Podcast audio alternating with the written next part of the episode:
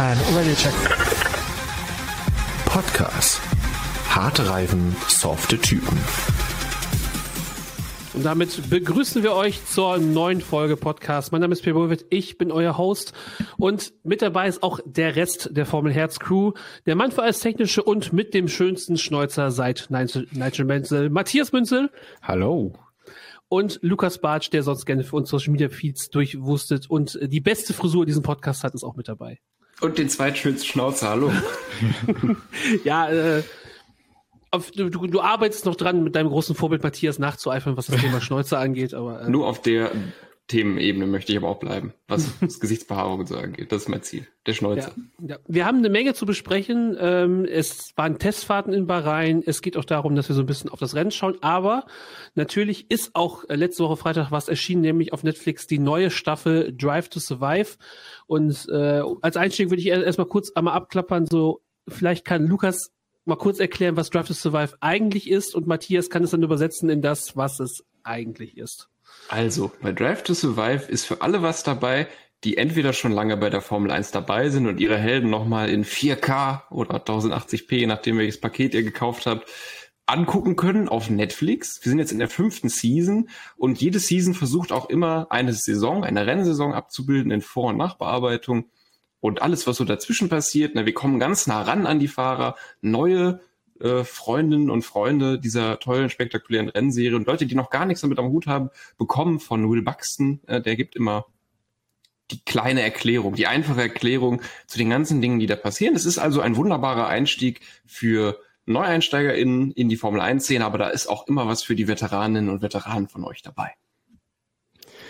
Ja, ähm, und was es wirklich ist, also da möchte ich den lieben Kollegen Björn vielleicht mal zitieren. Er meinte, ähm, Drive to Survive ist diese Saison ein zehnteiliger Movie-Trailer, wo der Sound auf 120 aufgedreht ist und ständig was explodiert, ständig was crasht und überall nur Drama ist für einen super krassen, mega heftigen Actionfilm mit Tom Cruise, der aber niemals rauskommen wird. Ja, und Tom Cruise ist ein gutes, äh, gutes, äh, ist ein gutes Stichwort, weil natürlich weiß auch, äh, wissen die Netflix-MacherInnen um ihren Ruf und dementsprechend mhm. greift sie das direkt am Anfang von Folge 1 natürlich auch entsprechend passend auf. Ah, I see. You want drama. We like to think it's a documentary, but you know. It's not a documentary. This is more close to Top Gun than a documentary. Ja, Toto Wolf sagt, äh, greift gerade den Vorschlag von äh, Matthias auf, wo es darum geht.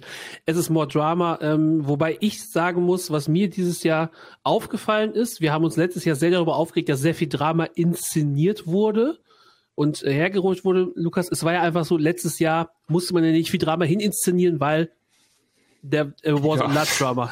Also das war ja die Silly Season, wir haben es ja oft auf, äh, ausgerufen, wenn ihr schon länger dabei seid hier beim Podcast. Aber ja, also die letzte Saison war an Drama eigentlich äh, kaum zu überbieten und das fing ironischerweise mit dem ja, mit dem, mit dem Rennen der Saison davor schon an. Also mit dem letzten Rennen. Ja. Äh, das fing in, in diesem Titel äh, entscheidenden Rennen, wo es in der letzten Runde noch zum Führungswechsel kam durch äh, Umstände, die wir alle irgendwie vergessen wollen, weil es einfach doof ist, so ein Finale so ein bisschen äh, kaputt gequatscht zu haben. Und von Kontroversen. Was in der, in der Season davor bei Drive to Survive auch schon so ganz merkwürdig abgegriffen wurde, nur so leicht am Rande erwähnt, dass das sehr kontrovers war und wochenlang, monatelang diskutiert. Das, das war da ja überhaupt nicht Thema. Ja, es kam kurz vor. Aber man muss äh, sagen, die Saison davor war schon die spannendste Saison, was wirklich so das äh, Titelrennen im Endeffekt auch anging. Ne? Das war sportlich sehr, sehr interessant. Dementsprechend überrascht war man dann auch, dass da so viel inszeniert werden musste. Und wir würden diesen Vorwurf mal machen. Ist es jetzt ein Vorwurf oder nicht? Versteht sich Netflix da selbst als Dokumentarserie oder ist es ein bisschen mehr, äh, ja, Biopic will ich gar nicht sagen. Äh, das wäre zu viel, zu krass, aber es ist ja ein Mix aus beiden. Es ist ein bisschen Dramedy, ist auch immer dabei. Und worauf ich aber eigentlich hinaus wollte, die jetzige Saison hatte sportlich gesehen sicherlich am Anfang viel Spannung auch mit den neuen Regularien. Das war alles sehr interessant. Haben wir auch ganz viel drüber geredet, über das rein Sportliche. Aber mit der Zeit wurde es dann klar, Ferrari ist in den internen Kontroversen irgendwie und in den Fehlern zu, äh, ja, zu häufig vertreten. Und Red Bull macht das relativ locker. Dann gab es irgendwie auch keinen großen Führungswechsel. Mercedes blieb unter den Erwartungen, hat sich langsam so zurückgekämpft. Ähm, ja, und was abseits des, äh, des der Rennstrecke passiert ist, die Piastri-Saga um nur mal das zu nennen, das legendäre Stühlerücken drumherum. Der, äh, ja, einer der dekoriertesten Rennfahrer, Sebastian Vettel, hört auf.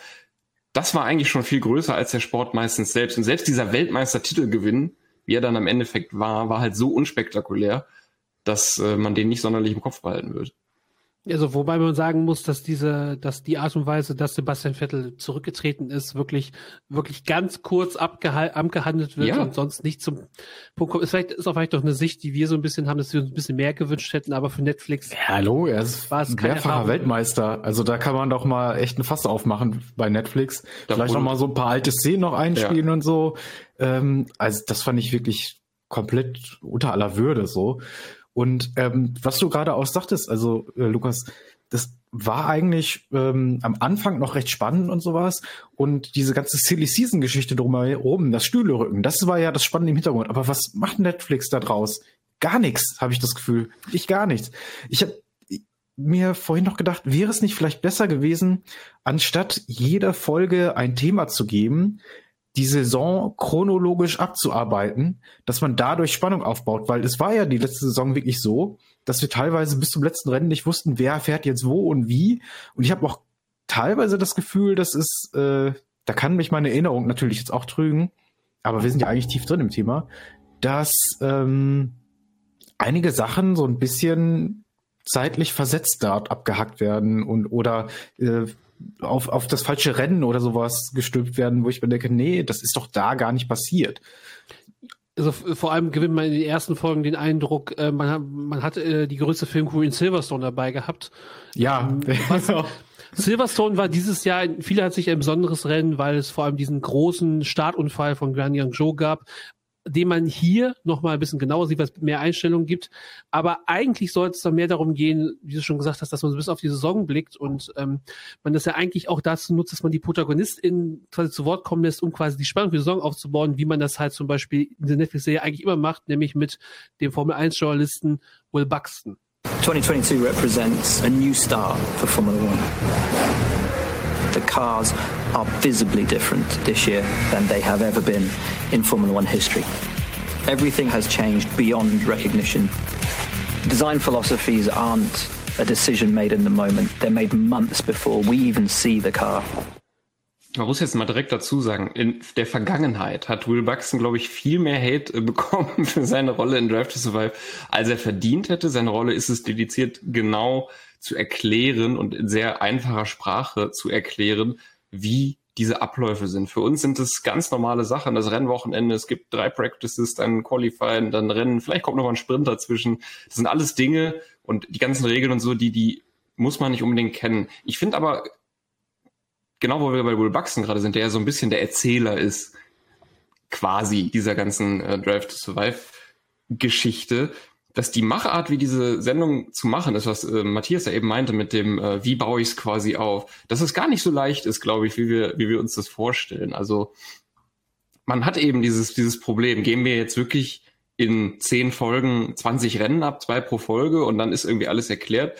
Trauen wir quasi allen Leuten zu, dass die von vorne von vornherein quasi äh, die Leute irgendwie kennen und dass wir das alles so gleichzeitig die Stränge so laufen lassen können. Ich glaube, das ist auch zu schwierig um da mitzukommen tatsächlich. Aber am Anfang wird ja, äh, gibt es ja immer so eine kleine Rückblende von der Staffel, was bisher geschah. Das finde ich auch immer sehr witzig. Also sie setzen ja voraus, dass du vorher alles gesehen hast und trotzdem ja, erklären Punkt. sie alles wieder von neu. So, ne? Guter, guter Punkt. Stimmt, dieses was bisher geschah, würde eigentlich auch mehr Sinn ergeben, wenn es wirklich chronologisch angeordnet wäre. Aber wir haben, glaube ich, drei verschiedene Folgen, wo wir den Joe Crash sehen. Wir haben drei ja. verschiedene Folgen, wo wir den, äh, den Spin von Vettel sehen. Das ist auch irgendwie so das Einzige, was sie von dem mehrmals gezeigt haben. Ich, ich fände das ja auch gar nicht verkehrt, wenn sie wenigstens dann was Neues dazu erzählen würden, wenn das dann da noch so eine Schicht draufgeben würde oder so, was an diesem Wochenende auch noch passiert ist, so in die, in die Richtung rein. Aber man muss ja auch sagen, in Silverstone ist nicht die ganze Saison passiert. Es, es gab noch viel mehr Rennen. Und auch diese Ferrari-Geschichte, ne? Ähm, der Kampf Red Bull gegen Ferrari wurde garantiert nicht wegen dieser zwei Fehlentscheidungen entschieden, die dort äh, so groß aufgemacht werden, sondern auch wegen der ganzen Ausfälle. Wir hatten auch wenigstens zwei heftige Fahrfehler von Leclerc, die ihm ein Rennen gekostet haben, in Frankreich zum Beispiel das.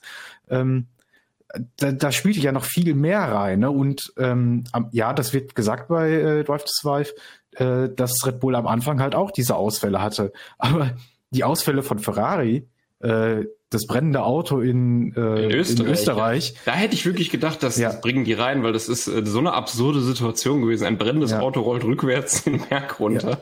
Und, Und, dann hatte ja Leclerc sogar noch ein klemmendes Gaspedal im gleichen Rennen. Also da war ja technisch genau. gar nichts in Ordnung. Selbst in Monaco, eine Folge, die sehr stark beleuchtet wurde, wurde dieser Fehler mit dem, äh, mit dem Wiegen Ne, er ist ja, ja. zum Wiegen fahren, das hat er ja nicht gemacht, musste dann zurückgeschoben werden. Ich glaube, der Voice-Clip davon oder die Reaktion von Leclerc, die haben sie gezeigt, aber nicht diesen Vorfall selbst. Klar, weil es auch andere Dinge gab. Du kannst auch nicht alles zeigen.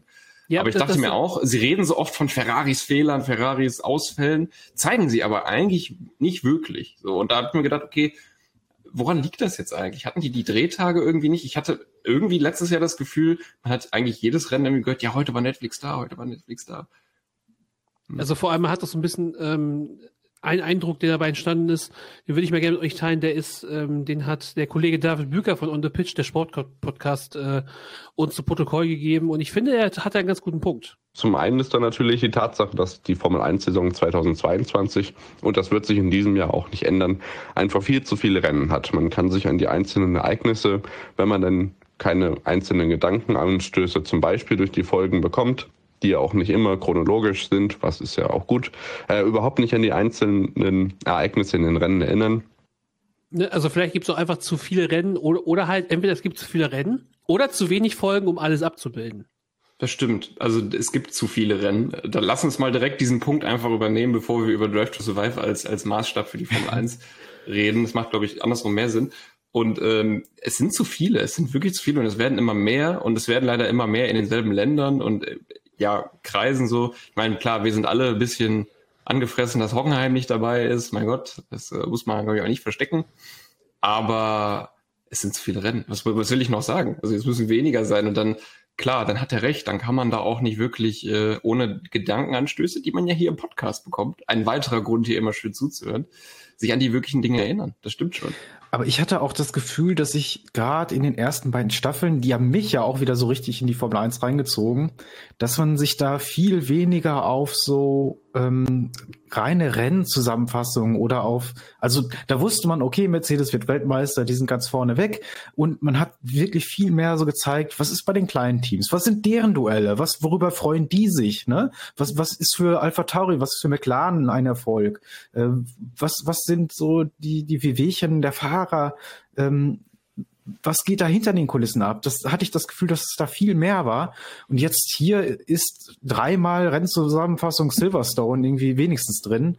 Ähm, und mich nervt das, muss ich echt sagen. Ich hätte viel lieber mehr hinter den Kulissen. Dann sollen sie sich vielleicht auf ein paar Sachen konzentrieren. Alles andere, was über ist, rausschmeißen und dann einfach sagen, komm, wir machen jetzt zwei Folgen nur ähm, Silly Season, äh, wie die Fahrer hin und her sich schieben und sowas äh, und konzentrieren uns nur da drauf, gehen daran die Saison so durch. Lass die Rennen mal ganz außen vor. Wir machen nur noch hinter den Kulissen. Da hätte ich viel mehr Spaß dran, muss ich echt sagen. Ja, wobei mich es immer freut, wenn die Rennszenen kommen. Ich gucke mir das wirklich gerne an. Allein, und ich kann mir vorstellen, dass der durchschnittliche Zuschauer, die durchschnittliche Zuschauerin da auch eher Gefallen dran findet, diese schönen Aufnahmen zu sehen, so ein bisschen im Rennen drin zu sein, so ein bisschen beim Fahrer mitzufahren. Ich finde, das ist auch für mich einer der Reize an dieser an dieser Serie. Ich mag Aber das einfach. Es macht dich wahnsinnig, wenn du die Strecken kennst. Die Saudi-Arabien, ja, Saudi-Arabien-Folge. Da ist so eine Szene, äh, also ja. die, fünf, sechs Sekunden hintereinander, wo die Fahrer wirklich dreimal hintereinander die gleiche Kurve fahren, aber die tun so, als wenn das, also das ist so ein Witz. weiterfahren. Und ich ja. wirklich frage, Moment, welcher Track ist das eigentlich gerade? Bin ich hier wirklich ja. gerade, hä, ist das, ist das Imola? Was, Was in der letzten Staffel noch war, dass diese falschen Reaktionen öfter gezeigt worden sind, wo du im Hintergrund gesehen hast, okay, die sind auf einer anderen Strecke oder ist es plötzlich Tag oder im Hintergrund ist ein Monitor mit einer anderen Streckenkarte und so. Du hast direkt gemerkt, okay. Aber das äh, finde ich genauso aber, wie der Sound, ja, das, das haben sie dies, ja, das ist schon ikonisch. Das ist ikonisch. sie haben es aber dieses Jahr, das muss ich sagen, äh, umgangen, indem sie einfach viel näher auf die Gesichter gezoomt haben. Da müsst ihr mal echt drauf achten, äh, falls ihr es nochmal guckt oder nochmal reinschaltet. Sie sind viel näher an die Gesichter, man sieht gar viel weniger von der Umgebung. So kann man das natürlich umgehen. Das ist clever gemacht, finde ich. Und ähm, ja. ja ich, Ich wollte noch auf einen Punkt eingehen, den Matthias vor zwei Minuten gesagt hat, bevor Sorry. ich Nee, also, ähm, dass, dass ich so ein bisschen bei Matthias bin, weil, also ich, ich will, will mir, Dokumentation muss für mich immer so ein bisschen schaffen, mir Hintergründe zu zeigen oder auch Sachen zu zeigen, die on top sind, die, die ich sonst nicht so mitbekomme. Und ähm, dafür gab es zu wenig, wobei es gab halt so ein paar Highlights, zum Beispiel diese, ähm, ne- was Netflix ganz gut gemacht hat und ganz gut als Beweis genommen hat, dass ähm, sie das auch liefern können, ist halt diese Teamchef, äh, die Teamchef-Konferenz, Ja. die es gab. Zum Das Thema fand ich auch gut. Zum Thema Pophoising. You're in the shit, and I'm gonna come after you. Uh, because we are removing the state. Wait, a- wait a second. Wait a second. I'm talking. Hang on, are we, pl- are we playing to the cameras here? Or I think this is probably better off camera than. No, I don't care. If you think this is a little game on performance, I tell you, no, no, you Toto. are very, very wrong. No, no, Toto. Safety is a matter of team responsibility, braking system, steering Absolutely. system, each of you, suspension. each of it's you, all about each of you has done something to limit the problem. Toto. And congratulations. Well, change your car. You've got a problem. Change your fucking car. Then cha- you change your car because Checo has been saying the car is fucked and No, your he driver has hasn't. been going out. Speak to my drivers. Das ist, das war echt ein Highlight, muss man sagen. Auf jeden Fall, das sind die Szenen, für die diese Serie halt dann doch auch super wertvoll ist und einfach schön. Aber sie sind so das- selten geworden. das mitbekommen, es kommen wahrscheinlich, also das einzufangen ist schon geil. Wo Ja. jemand tatsächlich wie Christian Horner, äh, oh, also äh, bewusst ist, dass das gerade auch von Netflix gefilmt wird und dann met, also quasi äh, die vierte Wand bricht und sagt, soll das denn wirklich auf die Kameras oder Ja. äh, muss das von den Kameras sein? Und Toto in der Rage, die wir alle, glaube ich, kennen, wo einem alles egal ist, und dann sagt, nein, das äh, und weiterledert. Das sind die perfekten Szenen. Ich frage mich immer um auf der anderen Seite, ne, was ihr ja auch meint, dieser Hintergrundcharakter, ähm, wenn immer diese privaten Szenen von den Leuten gezeigt werden. Und ich persönlich, das liegt aber wahrscheinlich einfach auch an meiner Einstellung zur Privatsphäre. Ich finde das immer total unangenehm, dann die Kinder da äh, sehen, ja nicht zu bissen, aber dann da so sehe, wie das, wie die so abhängen, wie die so zu Hause irgendwie Sachen machen. Eine Ausnahme mache ich, also es wirkt immer gekünstelt. Die eine Ausnahme ist Frau Steiner, die, das muss ich, das sage ich ohne jeglichen Hohn und Spott, einfach wirklich auch diese Aussprache wie der Günther hat Mhm. irgendwie einfach, die, die so ähnlich sich, sich halt nicht ausdrückt, aber sie klingt irgendwie so ähnlich, weil es vermutlich ähnlicher Akzent einfach ist, Dialekt. Und das fand ich äh, absolut großartig und war mir gar nicht so bewusst einfach, dass die beide wirklich so, so voll auf einer Wellenlänge sprachlich unterwegs sind. Das finde ich, also Und ein die Kinder Streit im Hause Steiner, Englisch. ein, ja, perfektes, genau, aber ein Streit im Hause Steiner, den würde ich gerne einfach mal mithören. Also, Ja, aber ich- ich- da aber- gesagt. Aber ich, ich, ich verstehe, was du sagst. Also ich kenne, glaube ich, keinen Garten auf dieser Welt so gut wie den von Christian und Jerry Ja, Horner. das, ich wohne da fast schon eigentlich. Hat der, hat der Mann keine Angst vor irgendwie, weiß nicht. Ja, ich, ich finde das schon schön, dass, dass, dass wir uns dieses Mal die, die Drohnenshots erspart haben und wie er mit dem, wie er mit, äh, mit dem Pferd ausreitet. Das, äh, diesmal saßen sie auf dem Campingplatz und haben Bier getrunken. Das war Ja, wir sind auch nicht nochmal Dirtbike fahren mit Danny Ricciardo. Wir wissen, dass der Typ cool ist. Das müssen wir nicht nochmal schmerzhaft alle vor Augen geführt kommen. Wie viel cooler Danny Ricciardo als wir alle eigentlich ist. Dafür, da- dafür bekommen wir Und das schön. große dramatische Intro zu Folge 5 ist es, glaube ich, und dann sehen wir Ottmar Schaffenhauer, wie er sein Shirt bügelt. Ja. Es gibt, äh, also größere Verwirrung habe ich selten vorm Fernseher gefühlt. wie kam das zustande? Und wie lange, also, wie so lange eine das Dreh, ist? Drehsituation ist ja, der weiß ja, da stehen drei Leute, einer mit Mikro oder eine, eine Kamera, äh, Aufnahmeleiter, dann vielleicht noch die Autorin oder der Autor. Die stehen da alle und dann sagen die, Herr Schaffnauer, was machen Sie denn so, wenn Sie zu Hause sind? Und er whippt das Bügelbrett aus. Vor Oder allem- sie sagen ihm, tun Sie mal, machen Sie mal Hausarbeit und er, Vor als jemand, der in der Textilbranche seine Ausbildung gemacht und über Wagenkunde geredet hat, Oh nein. diese, diese Shirts sind aus Polyester. Mit Polyester Ja. kann man vieles machen, aber man darf es auf gar keinen Fall bügeln. Ja. ja, äh, ähnlich gut wie die Vertragsverhandlungen bei Alpine läuft auch. So hat auch meine Freundin reagiert übrigens. Äh, Tatsächlich. ja. Gut, ich, ich habe es alleine geguckt. Hausfrauen ich muss auch sagen, sich. zur, äh, na, also so ganz schön die Parade reingefahren. Ähm, Ich muss sagen, äh, meine Sehgewohnheit während der äh, ganzen Drive to Survive Staffel war sehr bedenklich auch. Ich habe, äh, muss ich mal tatsächlich hier offen sagen, ich habe einige Folgen am Fernseher geguckt, wo ich auch die Rennen dann geil sehen wollte und so, das richtig schön genießen mit einem einer Cola, mit Eis und, einer Limette frech am Rand. Ne, so richtig schönes Erlebnis einfach, weil äh, es gibt ja manche Regisseure und Regisseure, die sagen, wer nicht den Film im Kino guckt, der spinnt. Also auf dem Handy. Ja. Und äh, tatsächlich habe ich die meisten Folgen aber auf dem Handy geguckt und meistens auch irgendwie so ein bisschen Second Screen mäßig, weil es mir irgendwie einfach zu langatmig wurde, ne? Diese Horner Ja. Familiensequenzen. Wie gesagt, da, wir reden ja äh, in der Medienbranche gerne immer von so einem Abschalter oder von so einem Rauswerfer. Und das waren immer so Rausschmeißer für mich. Und dann bin ich irgendwie an den PC gegangen und habe irgendwie, das weiß ich, irgendwas Sinnvolles gemacht meinem Leben und habe mich dann ertappt, wie ich irgendwie, wie das Rennen schon halb durch war und ich dann irgendwie so 20 Minuten zurückgespult habe oder so, um dann nochmal genau zu gucken, was ist eigentlich passiert. Und dann aber auch irgendwie so ein bisschen das Verlangen hatte, Sachen zu skippen, was- wovon ich mich aber abgehalten habe, weil das ist nicht gut, Freunde. Hört auf, durch eure Sendung zu skippen und immer schön auf normaler Geschwindigkeit hören, außer natürlich Lernmaterialien. Da gerne Ähm, zweifach.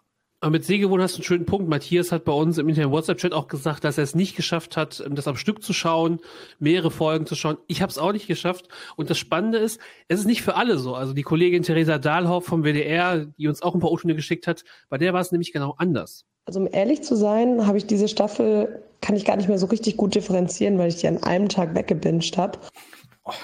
Ja. Wahnsinn, ja. Also Respekt erstmal an Theresa. Nicht nur Quizwissen ist da, sondern auch absolute Durchhaltevermögen. Am ganzen Tag durchsehen, das hätte ich machen können, aber dann hätte ich nicht ansatzweise nur irgendwie ein Viertel mitbekommen wahrscheinlich. Ja, also äh, es ist Mir war es auch zu stumpf, muss ich sagen. Sorry, Ja. Pierre. Mir war es irgendwann einfach ein bisschen zu stumpf. Also ich, äh, wie gesagt, die ersten beiden Staffeln gefallen mir immer noch am besten. Die habe ich so weggebinged. Und äh, mir war hier einfach ein bisschen zu wenig Fleisch dran. Das muss man echt sagen. Vielleicht liegt es immer noch ein bisschen an der Corona-Situation, dass sie bei vielen Strecken vielleicht auch gar nicht dabei sein durften oder sowas. Aber ähm, da muss jetzt so langsam mal echt was kommen, dass es Ja, ein bisschen gehaltvoller wird. Das merken ja auch so- die, die, die amerikanischen Fans. Die merken das ja auch irgendwann.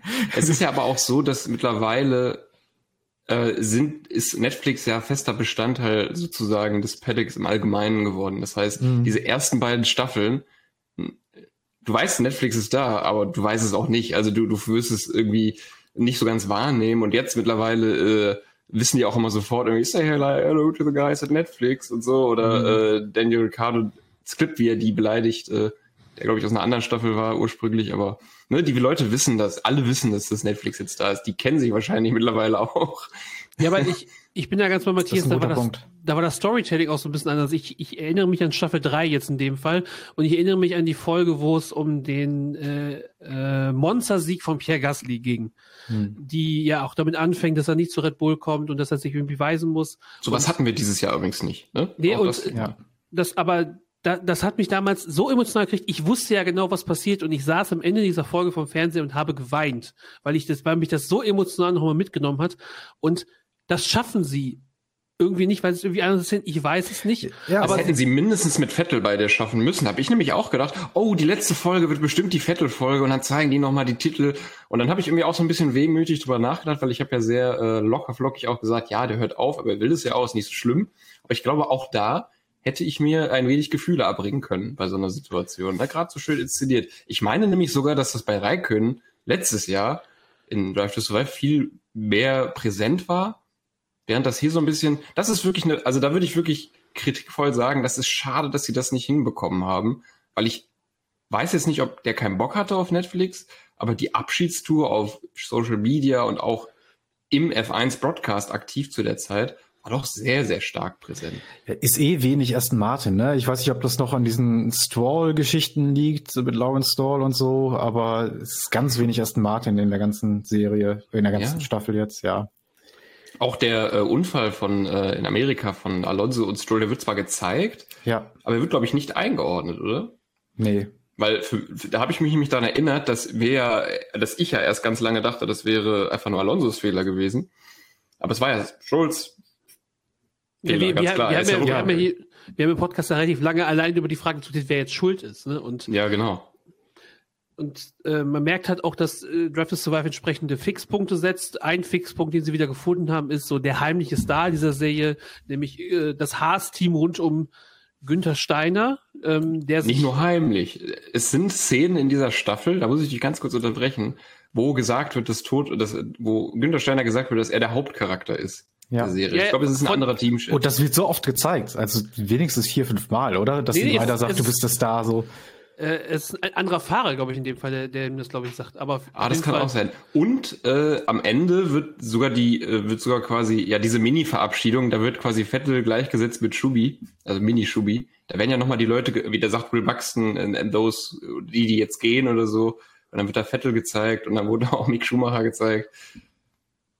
Ja, also, schade für Mick, aber äh, das ist mal äh, eine Gleichsetzung.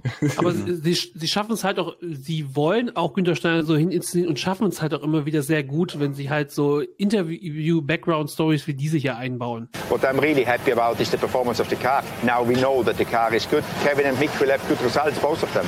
You cannot be too greedy, you know. I mean, uh, last year uh, for two points, uh, I mean, I would have fucked uh, the whole paddock, you know. So hopefully we can get some more. I'm sure America doesn't mind, but I'll apologise for the language. Good to thank you very much and well done. Thank you. You. What language did I use? I don't know. I didn't hear.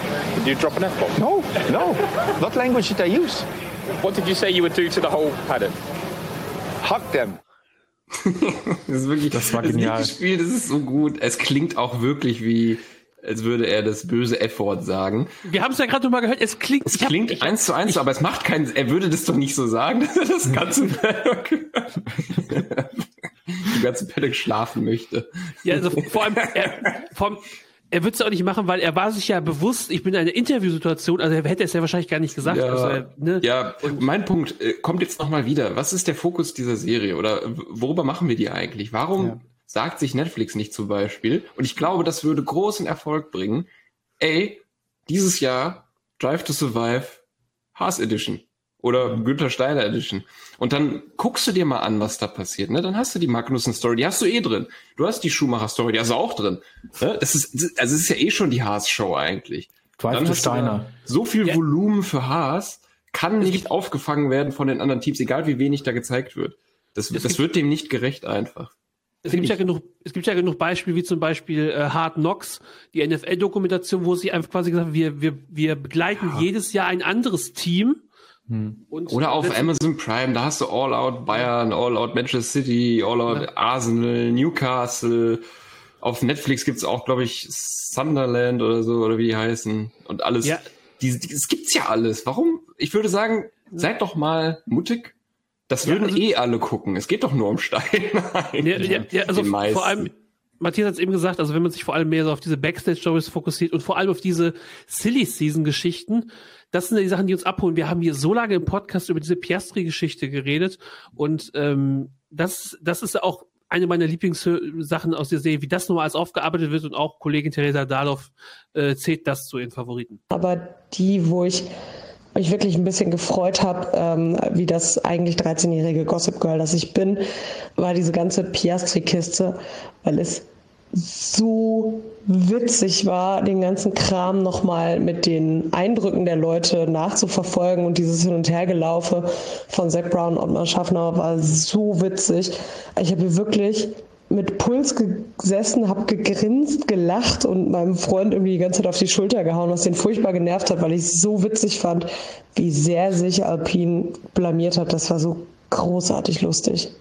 Das ist wirklich eine der großen Stärken dieser Staffel und die, wo ich sagen würde, wo Netflix das auch ganz gut gemacht hat, durch diese Geschichte auch einen gewissen Raum einzuräumen und äh, zufälligerweise halt auch voll dabei zu sein und ihn auch schon, also auch Piastri schon im O-Ton, also im Interviewstudio gesessen haben zu haben. Oh, komischer Satz. Äh, als er noch Alpinfahrer war. Und diese kleine Grafiküberblendung ne, von Alpinfahrer zu McLaren-Fahrer sehr gut gemacht. Die Pettiness, ja. also wie, wie sauer der Schaffnauer war, wie er es versucht hat zu überspielen, wie er so seinen inneren Zack Brown irgendwie so ein bisschen channeln wollte. Das, es hat irgendwie nicht geklappt. Es, es ist einfach großartig. Ist und man hat, so, man hat so ein bisschen das Gefühl, was man aus älteren Staffeln kennt, dass ähm, die Art und Weise, wie Fahrer sich über dem Team verhalten, vor allem den Alpin-Teamchefs immer anscheinend immer sehr, sehr ans Herzen geht. Das war mit dem ehemaligen Teamchef so, als es um die ganze Poste mit Daniel Ricciardo ging. Und ähm, hier zeigt Netflix auch, indem sie Oskar Schaffenhauer irgendwie abfangen, während er mit seinem Hund Gassi geht und zeigen einfach, dass auch bei ihm die ganze Sache halt Spuren hinterlassen hat. We've invested maybe four million dollars in Oscar So Oscar signing for McLaren was uh, a big shock. It was difficult for me to understand the lack of loyalty. I was hoping that uh, uh, Oscar had uh, a little bit more integrity than than that. Also vor allem, weil er in der Folge davor genau das gleiche nochmal Fernando Alonso vorwirft, weil der zu Aston Martin geht. Ja, dieses Four Million und No Loyalty, das sind auch so äh, Sachen, die echoen immer mal wieder durch diese, durch diese ganze Sendung. Und Netflix hat es kurz geschafft, mir ein bisschen Mitleid für Alpine und vor allem für Ottmar Schaffner zu vermitteln. Dann habe ich mich aber wieder erinnert, dass sie ihm ja schon längst hätten einen Vertrag geben können einfach. Also sie hätten es einfach mal machen sollen vielleicht auch. Ihn nicht nur... Äh, einen jungen, hungrigen Typen, dem alle sagen, hey, du bist der nächste Superstar. So viel Weitsicht muss Alpine eigentlich mitbringen. Aber es ist völlig okay, finde ich, Ottmar Schaffenauer zu zeigen, was er davon hält, weil äh, was soll er so, also was soll er sonst sagen? Und das ist halt seine Ansicht, glaube ich, auch der Dinge. Er fühlt sich, glaube ich, wirklich betroffen davon. Also ich finde auch, dass, dass das relativ rational erklärt wird. Die ganze Daniel Ricciardo-Geschichte damals, die wurde noch ein bisschen emotionaler aufgenommen. Er sagt einfach, im Prinzip sagt der Unterton einfach, dass er enttäuscht ist, dass, dass Oscar Piastri sich für ein anderes Team entschieden hat ähm, und er wahrscheinlich auch angefressen ist, aber er kann es ein bisschen anders formulieren. Und wie gesagt, diese ganzen Sitzungen, die es da zwischen äh, ihm und Zach Brown gibt, das, äh, das, das sind ja genau die Sachen, die wir sehen wollen, so Sachen, die wir sonst nicht mitbekommen, dass die beiden aber auch wirklich in so einer Kaffeetrink-Kneipen-Atmosphäre darüber reden, wie sie jetzt diesen Deal verorten. Ja, und vor allem äh, hat das Ganze ja aus Ottmar Schaffners Sicht, zumindest der, die er äh, mit diesem, nennen wir es mal, ehr ehrlichen Grinsen da verkündet, nämlich, dass sie Pierre Gasly bekommen haben, was ja auch wirklich ein krasser Trade ist, super Fahrer. Ohne absolute Frage. In einem, Ab also in einem Bottom-Tier-Team wie Alpine, äh, Alpha Tauri, gut zu performen, das ist schon nicht schwer, äh, nicht leicht.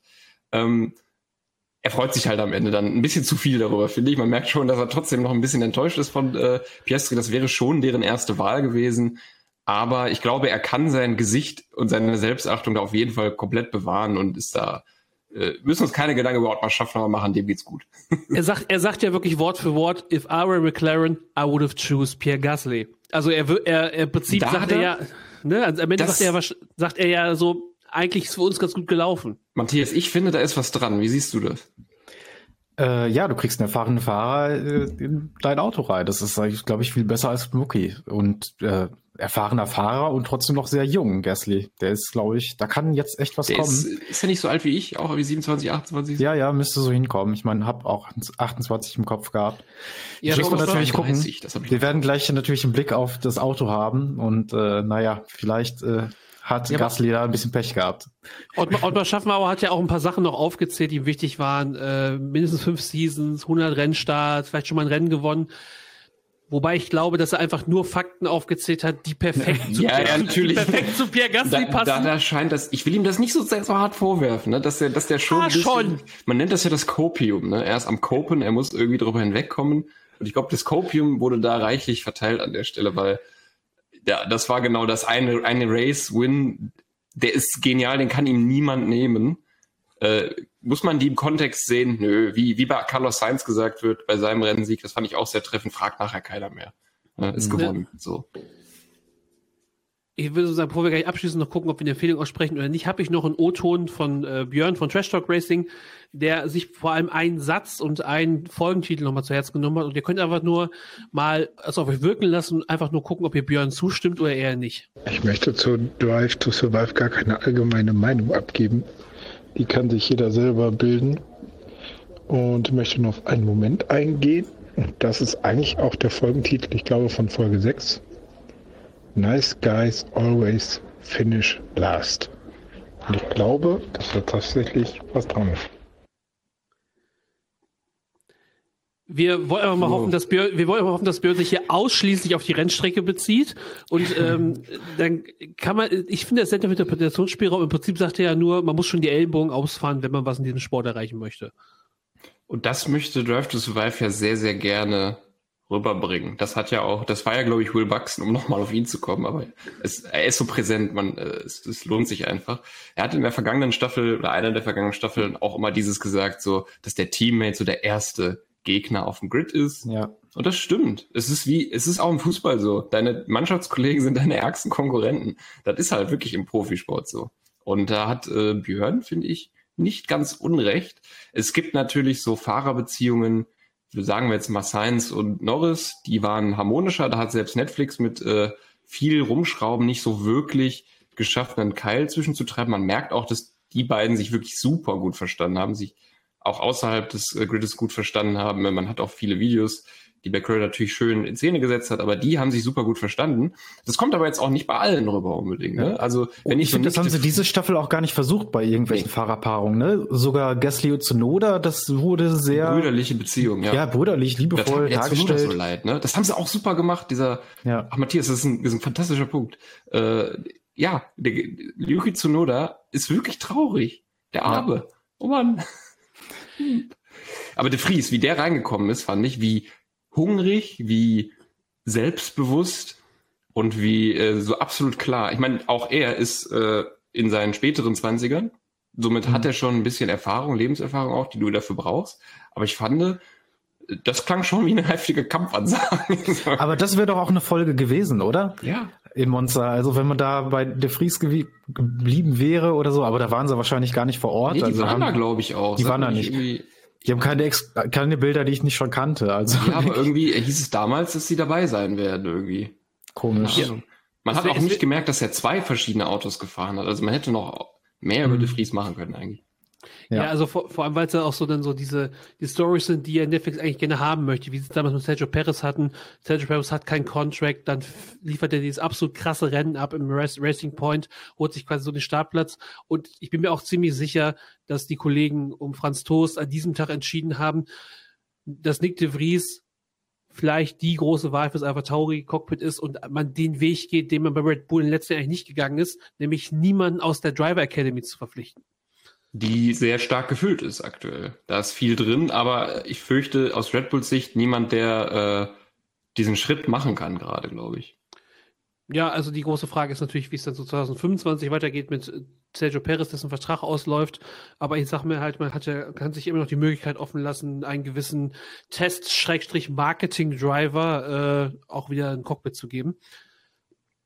Ich würde Namentlich also ich, Daniel Ricciardo, damit wir da alle abholen. Ja, natürlich Daniel, Daniel Ricciardo. Ich wollte das nicht so in den Raum werfen, aber natürlich ja, hast du recht. Jetzt ist es im Raum, zu spät. Ich würde ich würd sagen, wir haben sehr, haben sehr lange ausführlich über Draft to Survive geredet. Ich würde jetzt einfach nur mal das Urteil von David äh, von On the Pitch, der Sportpodcast, einwerfen. Da können wir wow. alle nochmal so, noch mal so abschließend unsere Gedanken zu dieser, dieser Season teilen im Großen und Ganzen muss man wirklich sagen, es ist wieder sehr dramatisch äh, gemacht, aber im Großen und Ganzen hat es nach wie vor, glaube ich, das Potenzial, gut in die Charaktere einzuführen.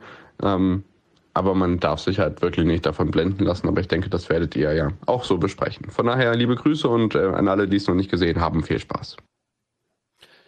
Ja, das wollte ich dann auch noch unterbringen. Also äh, ich finde, man kann das als Formel 1-Fan sollte man sich das schon angucken. Man darf halt nicht zu viel davon erwarten. Und ich finde halt, dass man von vornherein quasi so rangehen sollte, wie Lukas das eben gemacht hat. Habe ich nämlich auch gemacht, dass man das irgendwie als Second Screen Inspiration nutzt und um, um halt. Nein, nein! Doch, doch, doch, doch, nein, doch, doch. Nein!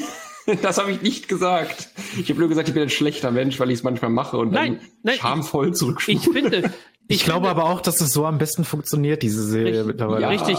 Wenn, wenn der Content mich nicht von dem Bildschirm fesselt, dann ist es mein Second Screen, dann habe ich das Tablet auf, habe es laufen, zocke nebenbei tatsächlich. Und wenn irgendein Moment kommt, der mich interessiert, dann kann ich kurz pausieren und mir diese fünf Minuten anschauen. Aber ansonsten geht es mir darum, die Informationen aufzunehmen und mich ab. Spannend ist aber halt sonst nicht meine gesamte Aufmerksamkeit darauf zu, darauf zu verwenden, was da gerade passiert, weil dafür ist der Spaß am Ende nicht gut genug. Ja, ähm, ja äh, ach, man, man, will ja hier auch gut dastehen, aber natürlich habe ich auch äh, vielleicht gezockt nebenbei, als ich das geguckt habe. Es könnte sein, man weiß es nicht. Es war eine Gewinnserie an dem Tag. Manchmal ist das einfach so. Nein, ähm, ich bin auch der ähnlichen Meinung. Also für mich hat es nicht, äh, aber ich bin auch Hardcore F1-Fan, genau wie ihr beide.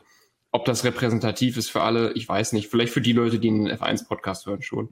Ähm, es ist nicht so viel Fleisch dran, dass man äh, satt wird, wenn man äh, die so eine Saison schön weiterverfolgt oder die ganze Zeit weiterverfolgt. Es hat aber wirklich auf der, auf der Habenseite tolle, tolle Blicke, tolle Einblicke auch, tolle Szenen.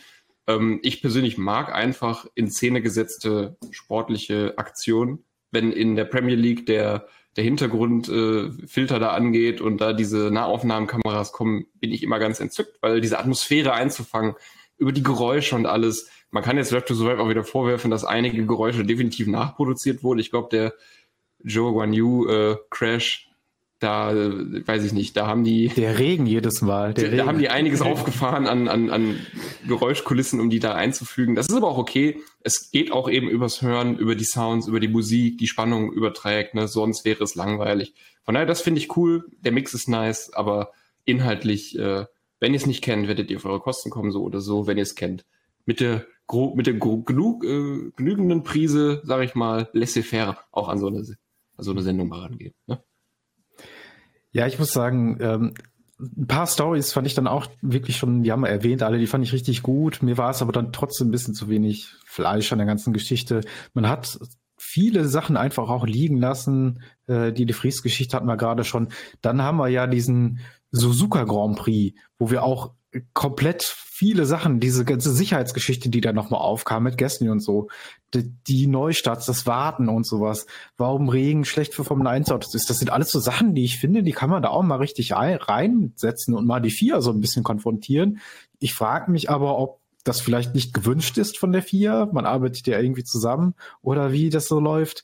Ähm, aber solche Geschichten würde ich, glaube ich, viel lieber noch mal sehen. Ähm, äh, und klar, die Action-Szenen, die mag ich auch die machen mich auch scharf. Aber wenn dann drumherum zu wenig ist, so, ne? Schreib dann, das auf, Leute. dann, dann ist mir das äh, einfach zuwider, muss ich sagen. Und das war bisher echt die schlechteste Staffel, finde ich, auch wenn die zwei großen Geschichten drin sind. Ich find's gut, Matthias, dass wir beide kein Fleisch essen, aber beide gesagt ja. haben, da ist uns zu wenig Fleisch dran. Ja, ja. so, so wenig Tofu dran. Sprache. So geht das. Dann müssen wir uns beide an die eigene Nase fassen. Mal wieder. Es ist zu wenig äh, Seitan dran. Ja.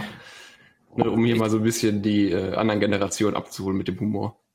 Ja, ich würde auch sagen, wir schlagen jetzt die nächste Seite äh, in unserem großen äh, Podcast-Buch auf und schließen äh, das Kapitel Drive to Survive und sprechen über das, was wirklich gerade ganz frisch passiert ist, nämlich die wichtigsten Nachrichten des Tages.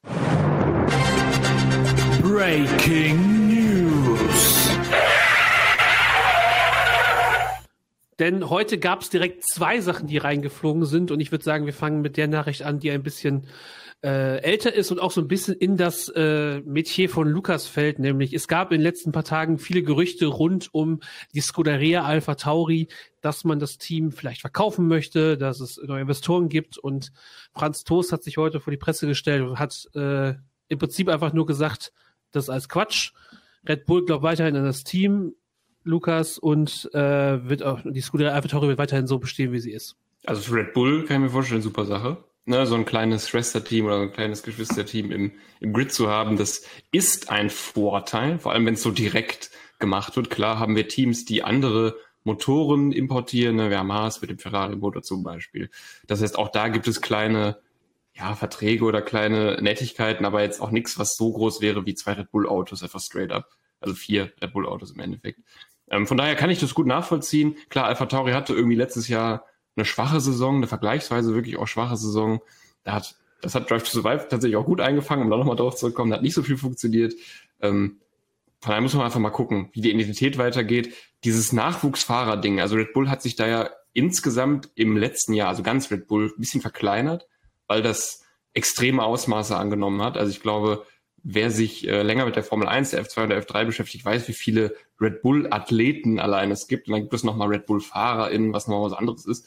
Ähm, das heißt, diese, diese ganze äh, Produktionsmaschine, ne, ich sag mal, vier von 20 Autos sind äh, Bulldosen im Grid, das, das lohnt sich schon für die. Und die Identität von Red Bull ist ganz stark mit der der von Formel 1 verbunden.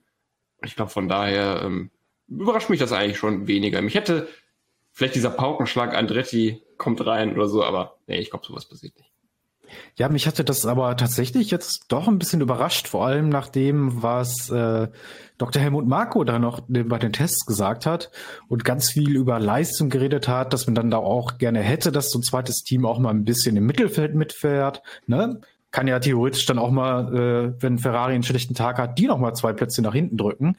Ähm, das hat mich dann wirklich überrascht, dass es jetzt heißt, okay, es sind doch noch dabei, alles, alles gut, alles pari, aber vielleicht sind da ja auch die Tests dran schuld. Wir kommen gleich noch drauf. Das Auto lief nämlich ziemlich gut. Spoiler.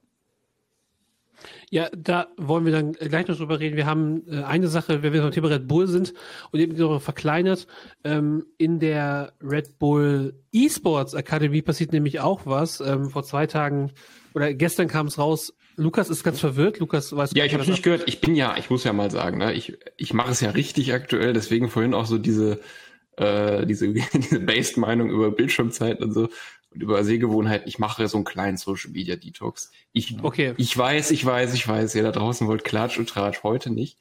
Aber nee, also, äh, das habe ich nicht mitbekommen. Was geht ab? Ähm, Marcel Kiefer verlässt Nein. das, das E-Sport-Team ja. Red Bull. Dann ist Frederick Rasmussen jetzt mit wem bei Red Bull? Weiß man das? Nee, also das Problem ist halt, es gibt, wenn man auch nach News dazu sucht, die einzige Quelle, die man findet, ist der YouTube-Account von Marcel Kiefer und halt der Instagram-Account, wo er halt verkündet hat, uh, Thank you Red Bull, it has been an honor representing the brand and on top of its achieving greatness by winning the 2020 World Championship together. Thank you to all of my colleagues, the staff of Oracle Red Bull Racing, all our partners, the team, especially the Red Bull family. All of you out there made this a very special place in my heart. Na, geht er jetzt zu Mercedes, zum deutschen Team oder, naja, deutsches Team.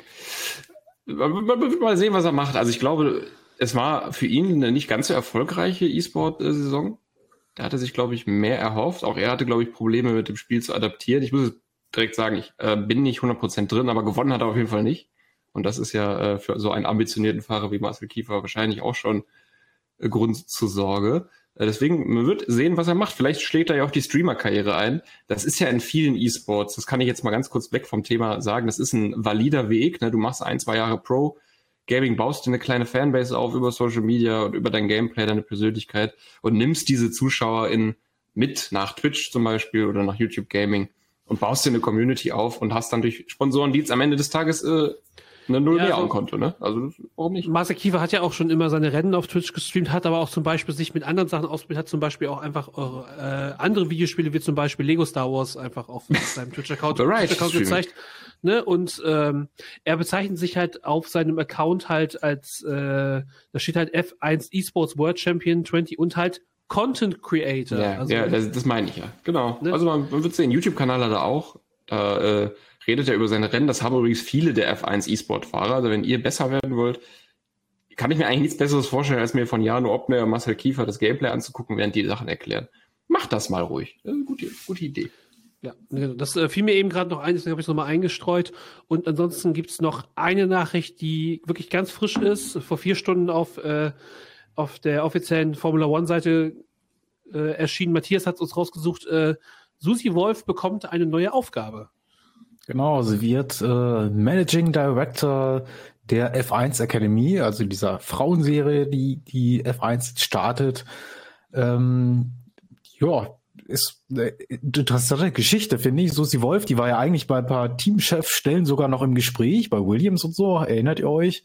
Äh, deswegen, das äh, finde ich ganz gut. Sie war ja auch, äh, sie ist ja mal wohl Test gefahren für Williams und sowas, ist da richtig mit drin. Ähm, Formel 2, Formel 3 ein bisschen gefahren. Also, ja, finde ich ganz gut. Also eine Frau da an der Spitze. Den Rennkalender haben wir auch von der F1 Academy. Wollen, wollen wir den noch mal kurz vorstellen? Ja, das ja, aber gerne ist, doch. Äh, ist sehr, sehr interessant tatsächlich. Wir haben nämlich insgesamt sieben Runden. Ja. Wenn ich das richtig sehe, so war es ja auch angedacht. Ähm, verteilen sich alle von ja, April, Mai, Mai, Juni, Juli, Juli, Oktober so ein bisschen gesplittet. Aber gut, wenn es halt sieben Rennen sind, dann ist das ja relativ normal. Die Strecken finde ich interessant gewählt. Wir haben halt äh, mit Spielberg, äh, Barcelona, Sanford, Monza, Le Castellet in Frankreich und Austin etablierte Formel 1 Strecken und Valencia mittendrin. Das Vielleicht das Comeback für die Formel 1 für Valencia, wäre ich ja dabei. Ja, ich, ich also, mag die Strecke sehr gerne in Valencia. Sieht, ja. sieht sehr interessant aus. Es wird den, den Älteren, ne? Wird es noch im Gedächtnis sein hier unter uns. Genau, und ähm, Frankreich, Le Castellet ist dann doch irgendwie wieder mit im Kalender drin, hat doch sein Event bekommen. Finde ich ja, ja auch ganz der gut. Kippe, aber ja. ist, ist, ist, ist noch da. Jetzt muss die Serie nur noch ins Formel 1 Spiel implementiert werden und die ganzen Fahrerinnen und dann äh, wäre der Fame doch äh, vorprogrammiert, oder? Ich sehe das als valide Möglichkeit und ich glaube, das ist etwas, was äh, FIFA ja auch gemacht hat. Ich weiß nicht, wie lange ist es her, Pierre, dass Frauenfußball bei FIFA eingeführt wurde? Also das, ähm, das erste Mal, glaube ich, vor drei Jahren gab es ja dann ähm, die Nationalmannschaften. Ja. Und ähm, seit letztem Jahr gab es ja sowohl die französische als auch die englische Liga, wo man halt auch dann ganzen Liga, die man halt aber im Karrieremodus zum Beispiel auch nicht anwählen kann, sondern nur im freien Spiel, weil es das gar nicht vorgesehen ist. Also und es ist nicht zu unterschätzen, wie viel Repräsentation das mit sich bringt. Natürlich ist das so eine reziproke äh, ne, Wirkung. Das heißt, Frauenfußball wird bekannter, FIFA denkt sich, ah, wird bekannter, nehmen wir mit auf. Es wird noch bekannter, kann aber auch sein, FIFA nimmt es auf, dadurch wird es bekannter. Es ist auf jeden Fall also viel mehr Aufmerksamkeit da und deswegen sage ich und plädiere ich, Codemasters EA, nehmt die mit rein. Ja. Sowas im Spiel zu haben, allein um die Namen zu kennen, weil du wirst es irgendwie sehen mal, du wirst es dir mal angucken, welche Autos fahren die, das ist ja auch an sich spannend, dann nachzuverfolgen, ne? Oft, also und nicht nur, es sind alles Frauen, sondern es ist eine interessante Motorsportdivision, die ich gerne nachfahren möchte. Ja, und, und also das würde mich zum Beispiel persönlicher reizen, als jetzt noch zum fünften Mal im Karrieremodus nochmal in der F2 anzufangen. Ja. Genau. Wobei äh, bei dem jetzigen Spiel die F2-Autos sich teilweise besser fahren als die F1-Autos. Ja, finde ich. Der Lara Top äh, Chassis, sag ich. Ja. Sehr gut gemacht. Ja, das ist halt ein anderes Thema für ein, äh, für eine andere Zeit. Ich glaube, da haben wir die Breaking News alle abgehakt und dann ähm, gehen wir quasi ins Technische und natürlich heißt das auch, es ist Zeit für Matthias Nerdstunde.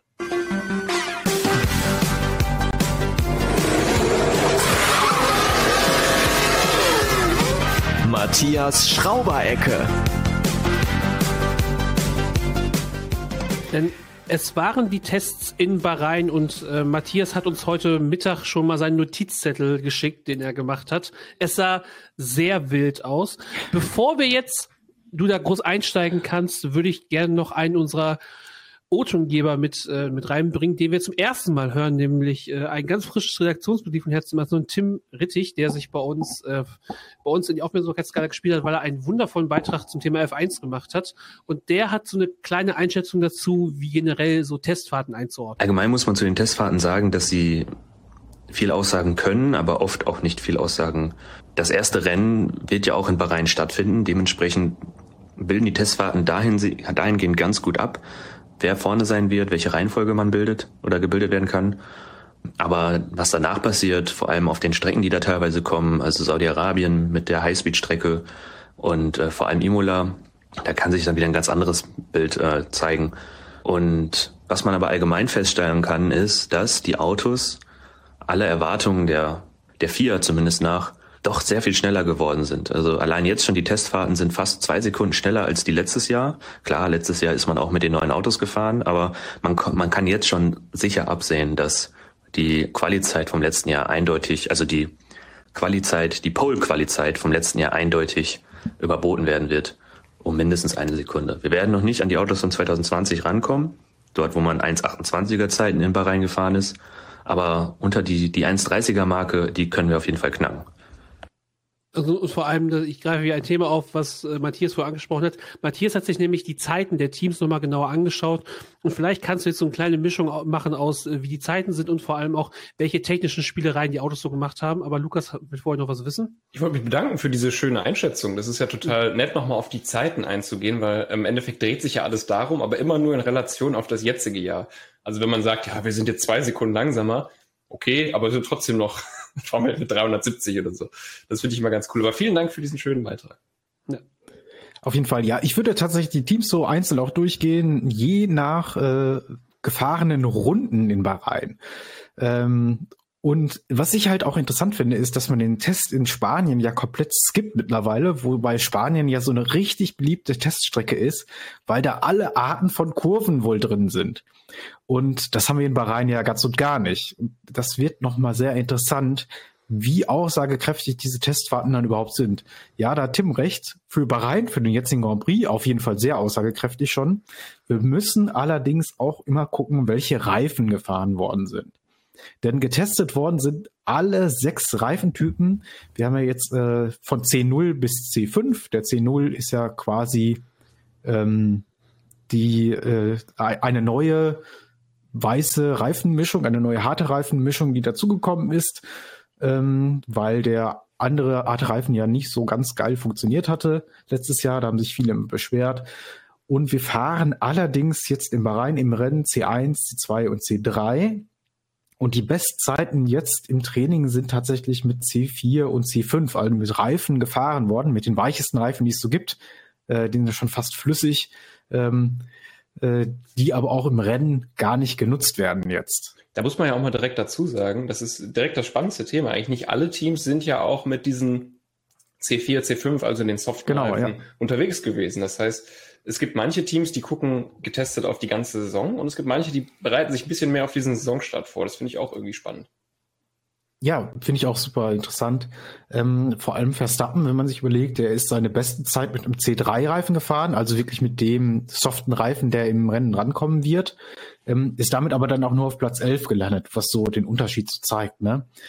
Außerdem müssen wir natürlich auch noch beachten, dass die Motoren garantiert nicht voll aufgedreht sind, dass man auch teilweise, ähm, das habe ich in einer Analyse bei, ich glaube, bei Driver 61 gesehen, dass teilweise Heckflügel gefahren werden, die viel größer sind als die eigentlich, die man nutzt in Bahrain, weil dort fährt man mit sehr wenig Heckflügel. Und Ferrari hatte zum Beispiel den großen drauf für die kurvigen Strecken eigentlich, so Imola und sowas.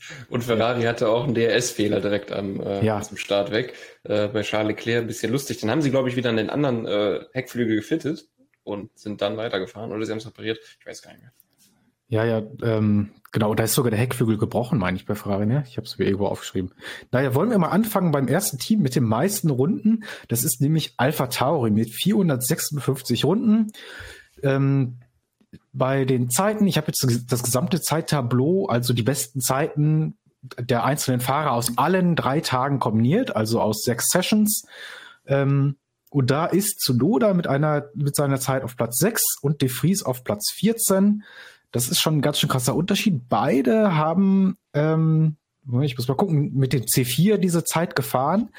Äh, der eine aber am Samstagnachmittag, äh, und zwar zu Noda, der vorne liegt, und De Vries am Freitagnachmittag, das heißt einen Tag vorher. Und wir wissen das ja, gerade Bahrain hat viel mit Sand und so zu kämpfen.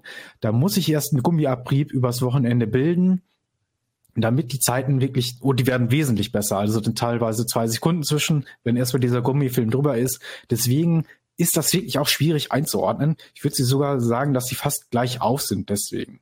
Ich müsste auch noch eine Sache zu Alpha Tauri. Wenn man sich anguckt, wie viele Runden die letztes Jahr gefahren sind, dann sind das fast 100 mehr. Also Ja. das sind 70 mehr, waren 371. Und es sind auch mehr als Mercedes, die die meisten Runden hatten letztes Jahr gefahren sind. Bei 385 lagen die. Hat mich nämlich auch interessiert, wie viele Runden das letztes Jahr waren. Und ähm, man muss auch sagen, es war nicht viel Auffälliges, kein Auswahl, nichts. Das Auto, ich habe mir immer ganz spitze angeguckt, wie liegt das Auto in die Kurven, wie liegt es auf den Geraden. Und wir müssen echt sagen, da ist überhaupt kein Porpoising, kein Bouncing. Das ist echt ein super stabiles Auto. Ähm, und vielleicht sitze ich wirklich jetzt wieder im Mittelfeld angekommen und vielleicht, also ganz viele vielleicht, vielleicht ist es auch der Grund, warum die jetzt fest wieder mit drin sind und nicht verkauft werden. Und äh, naja, wir werden wir werden es dann sehen. Ich, ja, ich muss echt wirklich, jetzt schon mal gesagt, ich freue mich so sehr auf diesen Samstag, auf das Qualifying. Wenn, wenn wirklich alle auf die Strecke gehen, die Vorhänge fallen alle runter und wir wissen, alle, alle ziehen die Hosen aus. Die Hosen alle, gehen auch runter, genau. Ja, genau. Wir, wir wissen ganz genau, was los sein wird am Ende des Qualifyings und da freue ich mich so drauf, auf diesen Moment. Wir- Wirklich gar nicht auf das Rennen oder so, sondern auf diesen Moment nach dem Qualifying, wenn wir wissen, wer wo genau ist. Das, da, das wird toll. Wir dürfen nicht vergessen, wieder unsere Formel 1 Fantasy-Saison, äh, um mal privates Oh, ja. zu starten. Ne? Ja. Da müssen wir mal schnell äh, dran gehen. Genau, habt ihr noch was zu Alpha Tauri? Das Design vielleicht ist verwirrend. Es Ja. sieht aus. Orlen hinten auf dem Flügel. Das sieht aus wie ein, ja, wie ein Alfa Romeo. Es sieht aus wie ein Alfa Romeo von letztem Jahr. Ich hatte Ja. total Probleme, den Ich ganzen auch. Test. Orlen. Warum ist es auch der Sponsor? Also, ne? es passt nicht so richtig gut zusammen. Es ist so ein bisschen das Äquivalent aus dem Fußball äh, mit Gladbach und dem gelben Postbankstreifen. Einfach so auch so zwei Sachen, die irgendwie nicht zusammengehören. Also es sieht irgendwie komisch aus. Aber anscheinend, also Orlen ist ja auch so präsent auf diesem Auto drauf, dass die anscheinend sehr viel Geld bezahlt haben müssen, damit das auch Es ist so. ein schickes Auto. Ich mag den Look total gerne. Ich Ja. bin nur einfach ein bisschen verwirrt. Ich mag auch, Also wie wie dieses, wie dieses dunkle Blau sich verändert im Licht und in der Nacht noch ganz anders aussieht, wenn die Scheinwerfer angehen. Das hat man richtig gut bei den Tests gesehen. Gerade Ja. am Nachmittag, wenn die Sonne noch unterging. Also, das waren schöne Bilder auch. So, Team Nummer zwei, 439 Runden, Williams. mit Sargent und Alban, muss man sich noch an gewöhnen, an äh, Sergeant Logan. Ähm, die sind ziemlich gleich auf, ähm, aber recht langsam. 16 und 17 auf C5, auf dem weichsten Reifen. Ja, es war am Vormittag, das heißt, es ist noch sehr heiß, eigentlich nicht die richtige Temperatur für den Reifen, aber trotzdem ist das sehr schlecht. Ähm, und ich hatte so ein bisschen das Gefühl, auch eigentlich nur bei Sargent, ähm, dass das Auto so eine richtige Wundertüte ist. Also er hatte teilweise erst untersteuern in die Kurve rein und wenn es dann auf den Apex zuging, wieder übersteuern. Also das sah wirklich sehr instabil aus, aber auch nur bei Sargent. Bei Alvin sah es schon deutlich besser aus. Porpoising ist auch sehr wenig, also fast gar nicht. Aber dieses äh, Anbremsen in die Kurve war schon, also das sah ein bisschen nach F1 22 Videospiel aus. Ja, ich habe äh, ein paar Clips davon gesehen. Es ist, ähm, man muss auch bedenken, dass sich äh, vor allem äh, Logan Sargent, wie er wirklich, wie er richtig heißt, auch so ein bisschen noch äh, ans Auto, an die Formel 1 gewöhnen muss und vielleicht einfach, äh, dass vielleicht bis nächste Woche auch alles noch ein bisschen besser wird. Man kann so hoffen, dass das Auto ein bisschen besser wird und jetzt ein bisschen Anschluss findet, nicht nur ganz hinten rumgurkt wieder. Aber die Buchmacher sagen Backmarker. Leider, ja. leider noch. Ich denke auch. Also da wird es selten Punkte geben. Ja, dritte Team, 433 Runden Haas. Magnus und Hulk, äh, Samstagnachmittag und Freitagnachmittag sind sie ihre Zeiten äh, jeweils gefahren. Magnussen am Samstagnachmittag Platz 7, der Hulk am Freitagnachmittag, der Tag vorher, dann auf Platz 15 müssen wir wieder wie Zunoda und De Vries ein bisschen ja, zusammenrechnen. Das heißt also nichts, ich würde die eher auf gleich aufschätzen. Und ähm, man muss sagen, das Auto sieht flott aus. Also es hat so ein leichtes ähm, Aufsetzen in den, äh, was ist das denn, in der vorvorletzten Kurve, in dieser langgezogenen Rechtskurve. Da, wo das sehr ist ja viele Setup bedingt, oder? Ja, genau. Manufakturfehler. Das ist halt auch so eine Sache. Also ähm, ich habe nur das bei einigen Teams aufgeschrieben, dass die sehr viele Setups ausprobiert haben. Bei einem Team, was gleich noch folgt, und bei einem anderen. Da weiß ich jetzt nicht so ganz genau, was sie gemacht haben. Es sah eigentlich für mich immer sehr gleich aus. Ähm, aber es sieht flott aus. Ich denke, das ist ein Punkteauto. So sechs, sieben, acht, neun, zehn könnte man immer erreichen.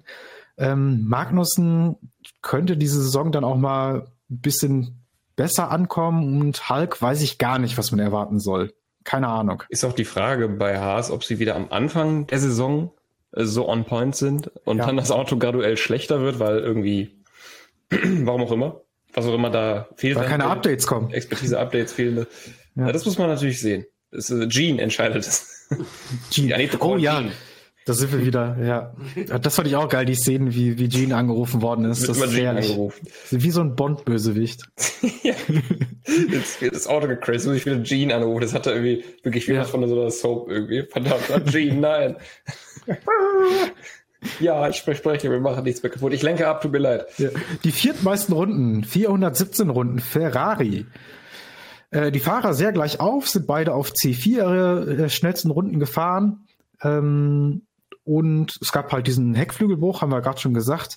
Das ist natürlich ein bisschen ärgerlich gewesen, hat ein bisschen Zeit gekostet, aber auch nicht so viel wie bei manchen anderen Team. Aber was mir aufgefallen ist, das Auto hüpft ja wie bescheuert. Also gerade auf der Geraden und in dieser langgezogenen Rechtskurve, das hat richtig heftig mit dem Hüpfen noch zu kämpfen. Und ich weiß gar nicht, wie man da sagen kann, dass das Auto nicht hüpft irgendwie. Das ist, äh, also was ich da so in Interviews gehört habe und so, ja, Porpoising kein Problem mehr und so, das ist Bullshit. Das Auto ist doch komplett.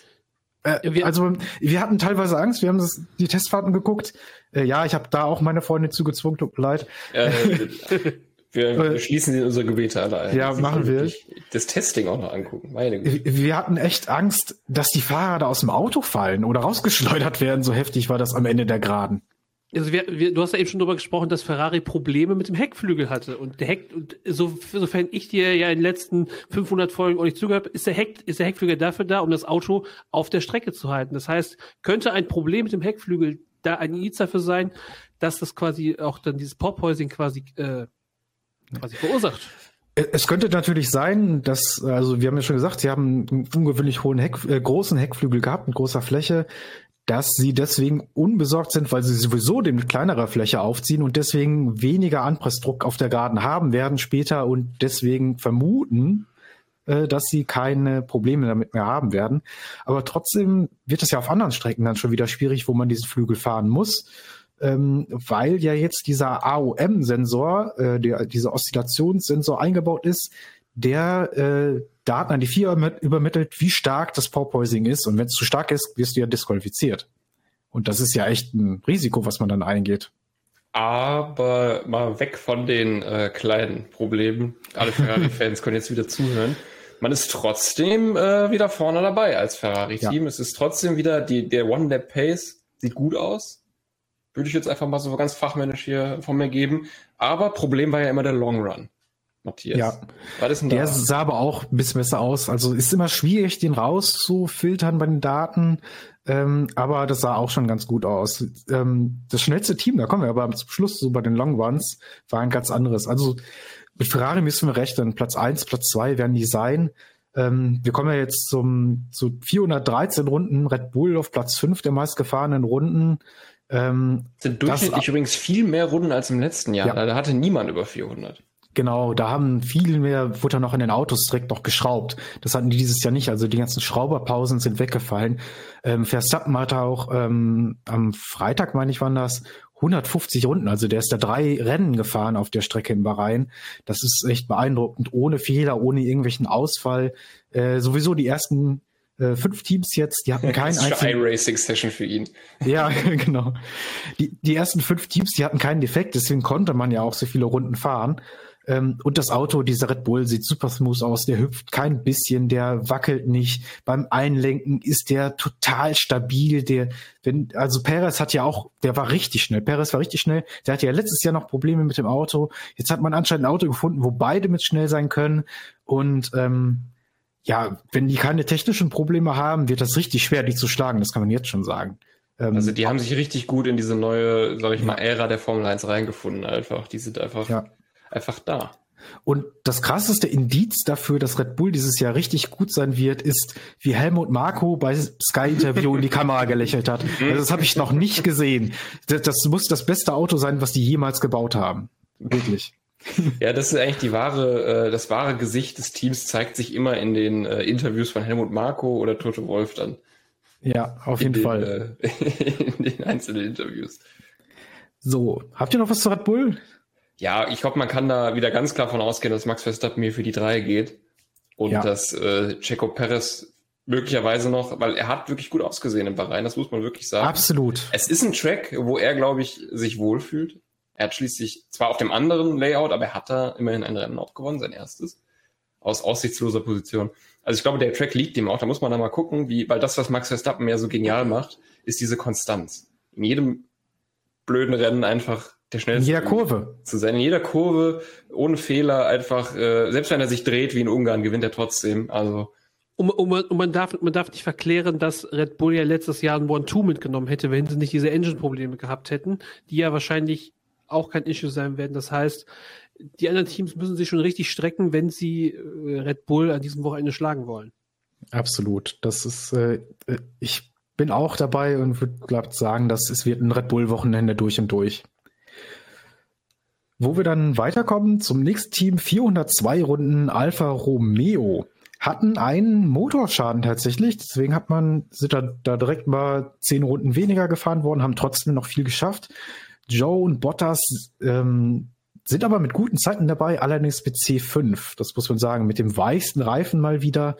Ähm, aber was mir aufgefallen ist, ähm, das Auto hüpft auch wie bescheuert. Also gerade in dieser langgezogenen Rechtskurve, die ist für mich immer so ein Indiz ähm, dafür, ob das Auto Probleme hat beim Hüpfen oder nicht, weil dort wirklich die, die stärksten Kräfte nachher auf, auf das Auto, auf dem Auto liegen. Und ähm, es könnte echt sein, dass die ein bisschen Probleme damit bekommen werden. Ist aber natürlich auch ähm, Ferrari Motor Aufhänger und sowas ist dann natürlich alles mit drin irgendwie. Ähm, dann auch noch der Motordefekt, der ist, der stimmt natürlich auch nicht. das äh, war eine kleine, also so wie ich das jetzt nochmal, ich habe mir das auch nochmal angeguckt, war es doch nur ein kleiner Hydraulikfehler, oder? Das war jetzt, zumindest Bottas hat gesagt, dass er nicht besonders angefixt davon ist. Und ich hatte mehr den Eindruck, dass Alfa Romeo schon als Team, was einen Fortschritt gemacht hat, so allgemein angesehen wurde. Da, ja, ich, ja, ähm, sieht auf den ersten Blick auf jeden Fall so aus, ne? Also Aber du weißt es besser. Das ist, die das ist der drittbeste Wert Zeit. Podcast, liebe Leute. Bo Bottas hat die drittbeste Zeit halt mit dem C5 am Samstagnachmittag, also zum Schluss der Sessions gemacht. Das ist natürlich nicht schlecht. Joe war am Freitagnachmittag ähm, mit dem C5, also weiches Reifen natürlich wieder. Ähm, am Freitagnachmittag auf Platz 10 ist er insgesamt gelandet mit einer 1,31,6. Das ist auch schon sehr, sehr gut. Ja, was das wert ist, wenn man sich überlegt, dass am gleichen Nachmittag hat Verstappen mit dem C3, also mit dem weichen Reifen, den man dann auch nutzen wird, hat er fast die gleiche Zeit gefahren wie Joe jetzt ähm, mit dem weißen Reifen. Ist es die klassische Verstappen-Gap oder ist es eine Auto-Gap? Das, das muss man dann eruieren dann am Samstag, Ja. würde ich sagen. Oder hat man dann am Samstag je nachdem man nicht zuhört, ne? An die Zuschauer in der Zukunft. Schon mal gerichtet. Genau, ja, ihr wisst es vielleicht schon besser. Ähm, ja, ich, man sagt, äh, also man sagt, es wird gesagt, dass Alfa Romeo eigentlich mit auch dabei ist, so mit Haas kämpfen wird ähm, und vielleicht mit Alpha Tauri auch noch ähm, um diese dritten, vierten, fünften Plätze äh, in der Rangliste. Aber ja, hm, ich bin mal gespannt, ob das dann auch so sein wird, ob die nicht dann auch noch Probleme mit dem Porpoising kriegen. Siebter Platz in den Testrunden. 398 Runden Mercedes. Und ich glaube, die haben sich das alles ein bisschen schöner vorgestellt. Ähm, haben einen Hydraulikleck, das war auch letztes Jahr, wenn sie ausgefallen sind, das Problem äh, gehabt. Dann Hamilton ist mit dem C5 allerdings, also mit dem weißen Reifen mal wieder, ähm, auf P2 am Samstagnachmittag gelandet, also die zweitschnellste Zeit. Die schnellste Zeit hat allerdings Perez gefahren mit dem C4, also eine Reifenmischung äh, härter ähm, und war ähm, ja 300 schneller, also im Moment Ich glaube, 13. 13. Ich, ich erinnere mich an, ich habe zur Vorbereitung natürlich mal geguckt, was deine Konkurrenz macht, Matthias. Was sagen die anderen Formel 1 Analystinnen und Analystinnen? Und hier Formel Schmidt, der Kollege, falls ihr den kennt, äh, der hatte auch gesagt, dass es äh, wohl so das Einverständnis gibt, dass Mercedes hinter Red Bull gerade so ungefähr 0,7 bis 0,75 Sekunden herhängt. Und das war ja, glaube ich, auch äh, die, sag ich mal, Benchmark, die längste Zeit letztes Jahr, beziehungsweise fast genau sogar eigentlich. Ja. Genau, zum Ende der Saison war man da schon wirklich deutlich näher dran und jetzt scheint es wieder so ein kleiner Schritt zurück zu sein. Äh, man muss aber bei Mercedes immer abwarten, weil die in ihren Tests nicht, also den Motor wirklich gar nicht aufdrehen. Und ähm, was man auch gemerkt hat, ist, dass das Auto an den Nachmittagen sehr unterschiedlich lag. Also man hat da wohl sehr viele Setups ausprobiert. Es war auch viele Schrauberzeiten wieder drin, deswegen so wenig Runden gefahren. Das ist an einigen Sessions hat echt super gelegen, fast schon Red Bull-mäßig smooth in den Kurven und alles. Und dann in anderen Sessions war es wieder am Hüpfen wie bescheuert. Ähm, also da müssen wir echt abwarten. Natürlich werden sie die smoothen Setups nehmen, aber sie werden auch natürlich gucken, dass sie möglichst nah am Boden sind und sowas. Ne? Also Können wir da mal gerade, wo wir bei Mercedes sind, äh, kurz über die Seitenkästen reden? Ja, müssen wir. Wir müssen drüber reden, weil äh, so wie das von außen für uns aussieht, wurde ja eine kleine Evolution dieses Seitenkastens vorgenommen.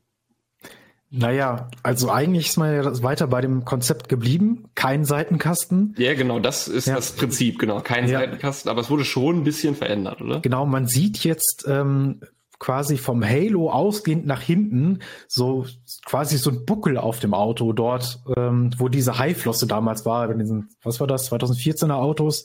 Dort ist jetzt ein ziemlich breiter Buckel, den man da hochgezogen hat, der wahrscheinlich ähm, die Luft weiter auf den Beamwing und auf den Heckflügel lenken soll, damit man mehr Grip auf der Heckachse, auf der Hinterachse hat.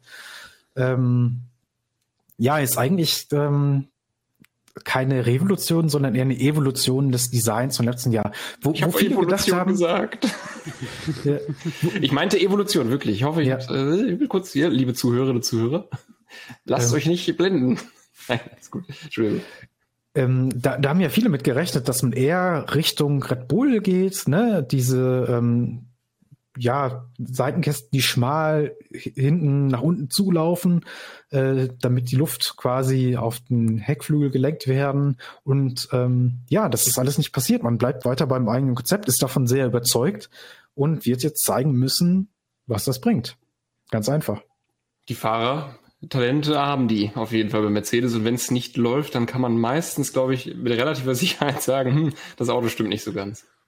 Ja, und was noch aufgefallen ist am neuen Mercedes, ist der Frontflügel, wo, also da bin ich mir immer noch nicht so ganz einig. Ähm, die haben ja letztes Jahr ein Design probiert, was dann quasi als illegal erklärt worden ist. Ähm, jetzt haben sie einen Flügel gemacht, der legal wohl ist, sonst wäre er ja wahrscheinlich wäre er schon längst irgendwie gestänkert worden von Christian Horner. Ähm, aber wirklich sehr ähnlich aussieht. Also man hat da wirklich ähm, ein Schlupfloch gefunden, einfach in den Regeln und das ausgenutzt. Und wenn wir bei Schlupflöchern sind, dann kommen wir jetzt zu dem Team, wo ich ja. bei der Fahrzeugpräsentation schon. Ja, willst du noch? Sorry. Ich will noch eine Sache dazu sagen. Also natürlich weiß man nicht genau, was bei Mercedes ist. Ich kann dazu nur sagen, je öfter Toto Wolf an der Kamera sagt, wir haben Probleme, das Auto auf die Straße zu bekommen, desto weniger glaube ich ihm. Ja. Also ja. das, also ich, ich das, also das, es wirkt so ein bisschen so, wir haben Probleme, aber trotzdem, wir zeigen nicht alles. Am Ende wollen wir euch, äh, wollen wir in der Rolle sein, dass wir überraschen, weil wir vorher möglichst tief stapeln. Und ähm, das finde ich irgendwie ein bisschen bezeichnend für so wie ja auch äh, Mercedes so ein bisschen letzte Saison durchs Paddock gelaufen ist. Und jetzt, äh. Ich kann mir jetzt in Bahrain auch vorstellen, dass die mit Ferrari um Platz zwei kämpfen, aber an Red Bull kommt keiner ran dieses, dieses Wochenende, bin ich mir hundertprozentig sicher. So, nächstes Team, was mich bei der Präsentation schon total überrascht hat, Aston Martin. Äh, 387 Runden nur, gab leider sehr viele Defekte. Einer, der ein bisschen blöd ist, ähm, also einmal ein Elektrikdefekt, da konnte keiner was für, wenn nicht irgendjemand ein falsches Kabel irgendwo reingesteckt hat. Ein zweiter Defekt, der war sehr ärgerlich, weil das Auto vom ähm, äh, wie heißt der, Autoheber runtergerutscht ist und den Unterboden zerstört hat. Ich wollte gerade Drogovic rufen, weil ich dachte, du hast den Namen vergessen. Nee. nee. Genau, man wollte das Auto anheben, dann ist es aber runtergerutscht, es hat den Unterboden von Alonso zerstört und man musste den wechseln, das dauert natürlich ewig, ne? Ähm, aber ich liebe den Einfallsreichtum bei Aston Martin letztes Jahr schon in Ungarn, als man dieses, ähm, ja, dieses Loch im System gefunden hat und den Heckflügel so designt hat, dass er regelkonform war, aber eigentlich wollte man das so nicht und deswegen musste man das auch wieder verbieten.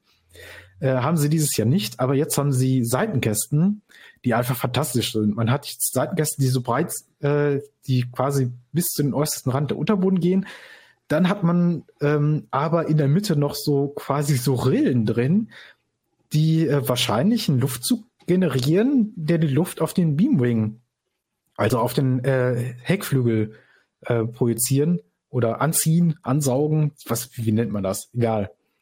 Und ähm, das scheint wirklich einen Effekt zu haben, weil ähm, auch eine Analyse, die ich von Twitter gesehen habe, von diesen ganzen F1-Fans, danke an alle, die sowas machen. Das ist wirklich super interessant. Toll, dass ihr euch damit auseinandersetzt und so viel Stoff liefert.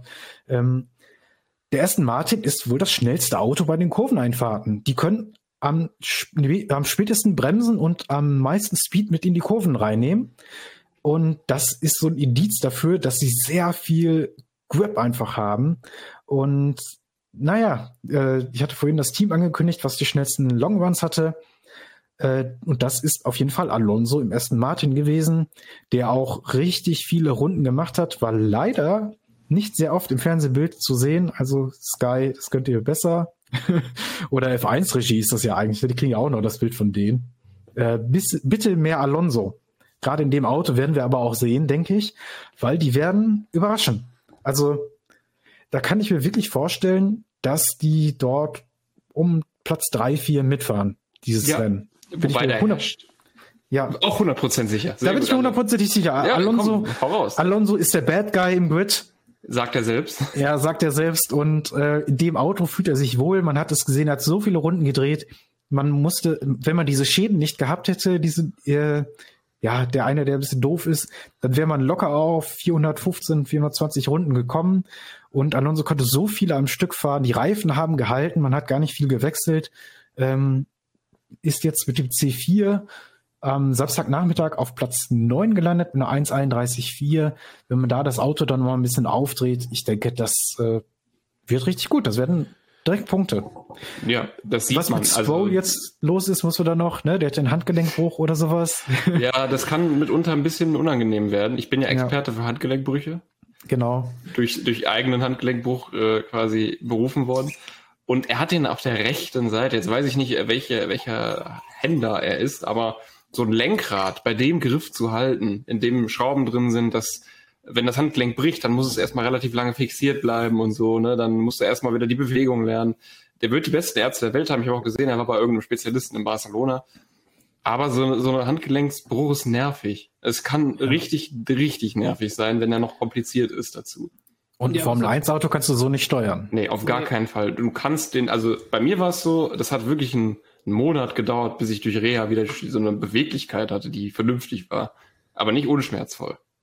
Hm. Ja, also die große Frage ist natürlich auch dann, wer für Lance Stroll im Auto sitzen wird. Es kam ja dann letzte Woche die Gerüchte auf, ob man Sebastian Vettel nochmal anruft, was ich für äh, blöd, was ich ein bisschen für Blödsinn halte. Ähm, aber ja, findest du? Ja, also der hat, der hat keine Minute im neuen Auto gefahren. Ne? Also, nee, er hätte ja jetzt äh, den nicht, Freitagstest aber, noch. Ja. ja. Also ich sag mal, er könnte es auch adaptieren, aber ich fände es also auch, es, es passt euch Sebastian Vettel so groß sein, äh, Retirement aufzuziehen und dann zu sagen, bei der ersten Gelegenheit wieder im Auto zu sitzen. Also ich denke schon, dass der erste Martin Ersatzfahrer das machen wird, auch wenn, äh, ja, den es ja extra dafür gibt, auch wenn äh, andere Leute schon durchs Paddock rufen, äh, was ist denn mit Mick Schumacher? Ja, natürlich. Ähm, Mick Schumacher war irgendwie immer im Gespräch sofort, ähm, weil ja Mercedes diese verrückten Verträge hat, dass diese Ersatzfahrer da überall einspringen dürfen oder die Testfahrer. Ähm, wo ich aber glaube, warum Vettel unmöglich ist, ist entweder wegen Vettel oder wegen Alonso. Dass Alonso da ein Veto einlegt und sagt, okay, hier, ich möchte aber jetzt hier gerade vierfachen Weltmeister neben mir sitzen haben. Ich bin hier die Nummer eins im Team jetzt erstmal, ich bin der Bad Guy. Oder auch, dass Vettel sich sagt, ähm, oh nee, mit Alonso da jetzt in einem Team, da habe ich aber auch wirklich keinen Bock. Da, da, da kann ich ja nur schlecht aussehen. Dass es so in die Richtung geht, kann ich mir auch vorstellen. Lukas hat eben äh, wild aufgezeigt, weil er was gegoogelt hat. Das ist in diesem Podcast eigentlich immer ein schlechtes Zeichen, weil ich Angst ja. habe, dass wieder. Nee, ich wurde angerufen und habe so. äh, irgendwie nur zeigen wollen, dass ich gerade diesen Anruf ablegen muss, damit mich bloß keiner anspricht, gerade weil ich voll verwirrt war. Arbeitsanrufe während der Podcast-Zeit. Nee, also ich, ich, ich es, für mich guck, du, den Finger hoch, du hast den Finger hoch gemacht und hast aufs Handy geguckt. Ich dachte, er wollte jetzt schnell was googeln, aber okay. Nee, ich habe ja gesagt, es wird nicht mehr gegoogelt während, äh, während Drive to Survive, sowieso nicht, aber während unserer Sendung wird nicht mehr gegoogelt. Ihr wisst, warum. Ja. Richtig. Äh, dann haben wir erst Martin, glaube ich, abgehakt. Lass uns noch die letzten Teams abhaken, damit wir noch äh, in Richtung Prediction kommen äh, ja. für Bahrain am Sonntag. Krass abgeschlagene Schlusslichter sind Alpine und McLaren. Alpine mit 353 Runden, McLaren mit nur 312, die richtig Probleme hatten. Bleiben wir erstmal bei Alpine. Ähm, Schlusslicht bei den Zeiten, haben mit die schlechtesten Zeiten gefahren. Ich habe heftiges Hüpfen gesehen, heftiges Bouncing, heftiges Porpoising. Gasly wurde interviewt, wurde deswegen gefragt. Er meinte, nein, gar kein Problem, kriegen wir alles hin bis zum Rennen und so. Ähm, schwierig. Also ich sehe Alpine, wenn das das Auto ist, muss ich echt sagen, wird das eine schwierige Saison. Auf jeden Fall erstmal ein schwieriges erstes Rennen, weil die, äh, wie gesagt, sehr wenig Runden gefahren, haben es nie richtig hinbekommen. Also bei anderen Autos, bei Ferrari, bei Alfa Romeo, bei Mercedes, die auch ein bisschen Porpoising hatten, waren aber immer wieder Runden da, wo ich sagen würde, okay, da haben sie jetzt ein Setup gefunden, wo es halbwegs läuft. Ähm, Alpine, die habe ich immer noch hüpfen sehen. Das sah ganz schlimm aus und äh, keine Ahnung. Also ich bin da echt gespannt, was das werden soll. Also sie sind auch die Fahrten ja nur mit dem C3 gefahren, haben 1,32er respektive 1,33er Zeiten. Gasly schneller als Ocon, ist auch mal krass. Ähm, ich, keine Ahnung, ich habe da irgendwie ganz, ganz schlechtes Gefühl für Herrn Schaffner. Ja, es ist ja nur das erste Rennen, aber man muss trotzdem, man muss trotzdem halt mal schauen, wie Alpine sich entwickelt. Vielleicht äh, schaffen die auch jetzt in der Woche das so ein bisschen ähm, zu fixen und zu schauen, wie es ist. Es ist natürlich auch spannend, dass am Ende diese, dieser Testfahrten halt eigentlich zwei Teams sind, die höhere Ansprüche haben und vor allem ähm, das Team McLaren muss dieses Jahr einfach besser abliefern, äh, vor allem weil man ja schon äh, während der letzten Saison schon richtig auf die Kacke gehauen hat, um es mal zu sagen. Man hat äh, sehr viel Geld in die Hand genommen, um Daniel Ricciardo aus seinem Vertrag rauszukaufen, respektive 20 Millionen US-Dollar, plus ähm, das ganze Hin und Her mit Oscar Piastri. Und wenn Ja. es wenn es am Ende so outturnt, dass man am Ende dann mit P14 und P15 in Bahrain anfängt, ich glaube, dann Wenn überhaupt. Die, ne, wenn überhaupt, dann finden das äh, ist das für McLaren schon wieder ein richtig beschissener Start. McLaren, äh, McLaren, McLaren äh, mit 312 Runden auch wirklich die wenigsten Runden gedreht, weil sie richtig krasse technische Probleme hatten. Da sind diese Finnen, die vorne über die Vorderreifen hängen, ständig abgefallen. Man wurde da gefragt bei McLaren, woran das liegt. Ist so irgendwie ein Materialfehler, Ein Materialermüdung. Fehler in der Fert also ein Fertigungsfehler, ne? Mu- Also muss man ja ganz klar sagen. Das ist Bei einem Standardteil, das jeder hat. Ja. Und Das also, wenn es da schon anfängt, Die saßen da mit den, mit den, mit den Hitzeguns und haben versucht, das irgendwie zu biegen oder so, wenn ich das richtig gesehen habe. ja. Also das, McLaren hat auch letztes Jahr die wenigsten Runden gemacht im Testing. Jetzt wieder und auf diese Art und Weise. Also mein lieber Herr Piastri, ja. das äh, muss man noch ein bisschen McLarnen, wie man äh, dieses Auto besser macht, würde ich sagen. Norris auch insgesamt auf Platz 13 gelandet mit einer 1,32,16 auf dem C3, also auf dem soften Reifen, den man jetzt auch am Wochenende fahren wird, am Samstagnachmittag. Also wirklich eine aussagekräftige Zeit eigentlich. Und ähm, nach diesem ganzen Hin und Her mit dem Auto reparieren, kann ich mir auch vorstellen, dass er gesagt hat, okay, jetzt will ich aber mal gucken, was das Auto kann. Und ich bin auch ziemlich sicher, dass McLaren an diesem Wochenende nicht keine Punkte holen wird. Also genauso wie ähm, Alpine dann auch. Die werden da ganz dumm aus der Wäsche gucken. Das wird ein richtig bitterer Saisonstart. Ja, wir äh, machen gleich nochmal die entsprechende Prediction für Bahrain. Matthias, danke für deinen Input, für deine äh, intensive Testanalyse. Das war natürlich auch sehr viel auf einmal und ähm, ich finde ganz schön, der Kollege Tim Rittig hat es nochmal so ein bisschen komprimierter zusammengefasst. Das heißt, äh, Matthias war jetzt die lange Version und Tim fasst es nochmal so für jedes Team so ein bisschen aufs äh, ganz kurz zusammen. Ja, die Ergebnisse der Testfahrten in der Formel 1 muss man immer so ein bisschen mit Vorsicht genießen. Ähm, die meisten Teams zeigen noch nicht so richtig, was sie eigentlich können. Vor allem Mercedes sagt immer, dass sie Probleme haben. Haben sie dann meist nicht. Letztes Jahr hatten sie das erste Mal wirklich Probleme und ähm, haben auch gesagt, dass sie Probleme haben. Und dann lief die Saison auch am Anfang echt nicht gut. Dieses Jahr könnte es wieder ein bisschen anders aussehen. Ähm, Alpine hat zum Beispiel noch gar keine schnellen Runden gefahren, also keine Quali-Simulation. Ähm, die sind somit die größte Überraschungsbox. Da, da weiß man nicht wirklich, was sie eigentlich können. Wie gesagt, haben keine schnellen Runden gefahren, nur Longruns. Und die könnten für die Überraschung sorgen, weil sie in den Ergebnissen auf den ersten Blick halt ziemlich schlecht aussehen. Und ja, ansonsten kann man, denke ich, klar sagen, Red Bull ist der Favorit für, die, für das erste Rennen. Also Red Bull ist auf jeden Fall der Favorit für das erste Rennen. Und danach scheint wieder Ferrari zu kommen. Wie gesagt, Mercedes kann man noch nicht ganz so einschätzen. Sie sagen, sie haben Probleme. Ähm, viele sagen, sie sind aber doch recht konstant und werden wohl an dritter Stelle sein. Ferrari scheint eine kleine, kleine Diva als Auto zu haben, ähm, so wie auch in den letzten Jahren. Scheint enormes Potenzial drin zu stecken, vor allem im Motor. Ob das alles sich zeigen kann, weiß man noch nicht. Aston Martin wird im Paddock hoch gelobt, sind wahrscheinlich für das erste Rennen für eine Überraschung gut. Die anderen Teams, Haas, Alpha und Williams, scheinen eher so wieder das hintere Mittelfeld zu bilden. McLaren, da weiß man auch noch gar nicht, was sie können. Die könnten die erste negative Überraschung sein, dass sie vielleicht weiter hinten mitfahren am Anfang, als man denken könnte. Und wenn das so ist, dann muss man sagen, dass McLaren jetzt dann schon die zweite enttäuschende Saison in Folge fährt. Und das wäre natürlich ziemlich schade für den traditionsreichen Rennstall. Alpha Tauri ist auch ein bisschen schwer einzuschätzen. Die werden sich wahrscheinlich mit Haas, Alpha und Williams so ein bisschen zusammen einordnen im hinteren Mittelfeld. Haas scheint auch wieder ein an sich schnelles Auto zu haben. Da müssen wir in der Quali auf jeden Fall ein Auge drauf werfen. Aber in den Longruns scheinen sie sehr schnell wieder ja, zu droppen und ähm, die Reifen scheinen sehr stark beansprucht zu werden beim Haas. Kann man sich für Samstag viele Hoffnung machen. Für den Sonntag muss man dann ein bisschen vorsichtiger sein.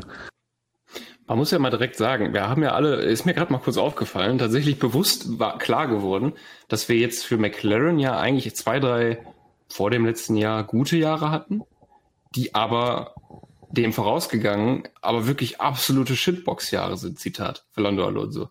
Also, also, wo ist jetzt, was ist jetzt das wahre Gesicht von McLaren? Sind sie einfach unbeständig von Saison zu Saison? Passieren da einfach Dinge richtig oder zufällig gehen sie falsch? Oder also woran liegt's? Weil wie gesagt, ich bin gerade, mir ist gerade klar geworden, dass wir, McLaren hat ein schlechtes Auto, Reliability Issues, das kennen wir. Ziemlich gut sogar. Über einen längeren Zeitraum haben wir das gekannt. Das war aber McLaren äh, Pre-Papaya-Orange-Ära, würde ich sagen. Also vor allem, man muss ja auch darüber nachdenken, ähm, ist das Auto wirklich so schlecht oder hat Lando Norris da in den letzten zwei Jahren wirklich mehr rausgeholt? Man da muss man bedenken, dass ähm, Lando Norris, wenn er sich jetzt mit diesen Reifen nicht verpokert hätte, sogar hätte sogar schon einen Rennsieg mit dem McLaren auf seine auf seine Und Ricardo hat ein Rennen gewonnen mit einem McLaren. das das er, das das einzige in den letzten 10x Jahren. Seit Hamilton. Seit Hamilton. Ja. Und ähm, das muss man sich auch mal auf der Zunge zergehen lassen, dass halt ähm, das immer so eine so eine so eine Überraschungskiste ist und Lando Norris da wirklich trotzdem letztes Jahr relativ viele Punkte rausgeholt hat und glaube ich drei Viertel aller Punkte fürs Team McLaren geholt hat. Es ist vielleicht eine Russell-Situation. Das haben wir auch öfters hier besprochen. Wer ist jetzt eigentlich, wer under- oder overperformed? Der Ricardo ja, underperformed oder Lando Norris overperformed? Und die große Frage ist, wie, wenn das weiter, wenn das dieses Jahr wieder so schlecht wird, wie lange hat so ein Fahrer wie Lando Norris da noch Bock drauf? Ja, absolut. da gibt es ja genug Teams, die sich die Finger nach einem Fahrer wie Norris lecken. Also, der würde auch ganz gut in Haas aussehen und wäre vielleicht sogar erfolgreicher. Ja, aber die Frage wäre, wo will, würde Lando den Schritt hin machen? Wenn, klar, wenn McLaren jetzt äh, die rote Laterne bekommt, dann generell überall. Aber für einen Fahrer von seinem, würde ich mal sagen, Anspruch und Kaliber müsste das schon ein Top-3-Team sein. Also er war, ja, er war ja, er war, Martin. ja, vielleicht. Ja, und ja, genau. er, war ja auch, er war ja auch lange in den Talks ähm, bei Mercedes, aber ich glaube, dass man da mit der Testfahrerverpflichtung so ein bisschen schon so einen Blick darauf geworfen hat, wenn der nächste Platz frei wird, dann wird er, glaube ich, wird er, glaube ich, eher an Mick Schumacher gehen. Das glaube ich nicht unbedingt, ähm, tatsächlich. Ich glaube, man könnte ich Mick glaube, da auch warm halten, bis Audi kommt. Ähm, muss man mal sehen. Also Lando Norris im Mercedes, wenn Lewis Hamilton aufhören sollte, aber das ist nie klar, das ist echt, das, das macht er, glaube ich, wirklich vom Zustand her abhängig, was er noch erreichen will, der, ja, Lewis. Noch, noch, noch kann er performen. Ne? Also solange er performen kann, müssen wir nicht drüber diskutieren, aber es ist ja sehr wie bei Fernando Alonso. Die beiden sind, äh, beiden sind über 40, aber äh, solange die, die Wie alt ist eigentlich Fernando? die meistgefragte Stelle, äh, Frage in diesem Podcast. Ähm, nein, also solange die beiden die, die jungen Hüpfer noch in die Tasche stecken können, äh, haben sie ja ihren rechtfertigen Platz auf dem Grid und jedes Team ist froh über solch erfahrenen Fahrer, die schon so viel mitgemacht haben, Ups und Downs und ähm, die, die vor allem immer in der Lage sind, Rennen zu gewinnen oder halt zum Beispiel Fernando Alonso vor zwei Jahren halt Lewis Hamilton so lange auf, in Ungarn so lange auf den Keks zu gehen, dass sein Teammate mit einem, mit einem Mittelfeldauto ein Rennen gewinnen kann. Ein Chaos dann natürlich. Aber und wie Björns, wie Björns eben doch gesagt hat, äh, nice guys finished last. Ja. Ja, und dann ist ja auch immer wirklich noch so diese zweiten Fahrer, ähm, die irgendwann aufhören, bei Red Bull ja auch, ne? Checo kommt ja dann auch irgendwann in, ins Alter und da war ja bei Drive to Survive auch immer die Rede, dass er äh, Leistung zeigen muss und sowas. Und wenn das mal ein bisschen aufhört und Red Bull jetzt auch schon so ein De Vries dann mal einfach wegkauft, kann ich mir auch vorstellen, dass da dann auch mal ein bisschen Geld für so ein Norris fließt. Also das Fahrergeld, Geld für Fahrer ist ja definitiv. Ja, das ist ja auch immer noch nicht im Budget Cap drin, Geld für Fahrer, deswegen, das hätten sie locker. Deswegen, also wir haben jetzt noch so ein bisschen, äh, Matthias hat eben schon die Predictions rausgehauen für, äh, für Bahrain. Er hat gesagt, ähm, Red Bull wird erster, erst One Two, Aston Martin wird überraschen, Fernando wird Dritter. Lukas, hast du auch noch irgendeine Bold Prediction, die du jetzt rausgekommen ja, ja auch schon wieder Red über Bull 90 Minuten. Ist ist richtig bold. Äh, Super bold auf jeden Fall. Auch Aston Martin sieht man ja an, dass die was getan haben. Also da muss schon was schief gehen, dass das eher, dass es eher nicht so funktioniert. Ja, überlegen wir doch mal. Wen haben wir denn noch? Wir haben noch Alfa Romeo. Was erwarten wir da? Vielleicht eine Top Ten Position. Bei den Haas-Leuten bin ich mir ganz unsicher. Das sind solide Fahrer, keine Frage. Aber die haben in ihrer Karriere auch öfters mal im Mittelfeld gestanden und nicht so ganz viel erreichen können. Leider auch durchs Auto. Schwierig zu sagen. Williams ist weg ja, bleiben wir ein oder sowas wie Alpha Tauri. Also, wie wär's denn, ähm, wer ist denn noch Rookie? Genau, Perstri ist Rookie, De Vries ist de facto auch Rookie, obwohl er ja, schon mal dabei war. Sagen wir doch mal Yuki Tsunoda, P7. Keine Ahnung. Ich glaube, die Top 5 ist gelockt. Also die ist relativ safe. Also- Ferrari, Red Bull und ein äh, Aston Martin. Also was, was, was, was ich jetzt noch in den Raum werfen würde, ist, dass ähm, alle Rookies ihre älteren Teamkameraden, äh, also dass sie, dass sie besser abschneiden als ihre älteren Teamkameraden. Wir haben ja immerhin drei Äh, Rookies, drei Rookies. Recht, rechnest du Drogovic dann auch mit rein? Der Ja, fährt? also den Fahrer, der bei, ja, stimmt. Also Djokovic würde ich da nicht mit reinrechnen. Gut, ähm, dann, dann würde ich da vielleicht sogar mitgehen. Aber ich, äh, in dem Fall, sonst sind es halt drei Rookies, nämlich äh, Lo Logan Sargent, Oscar Piastri und Nick de Vries. Dass die alle ihre Team, die schlagen alle ihre Teamkollegen. Das ist meine Nee. Bold Prediction. Nee, also ich glaube, ich muss direkt mal was dagegen sagen. Ich glaube, Albon ist so ein äh, abgezockter Fahrer mittlerweile. Der hat all die richtigen Lehren, finde ich, gezogen aus seiner äh, Zeit weg von der F1 und fährt so solide in Williams.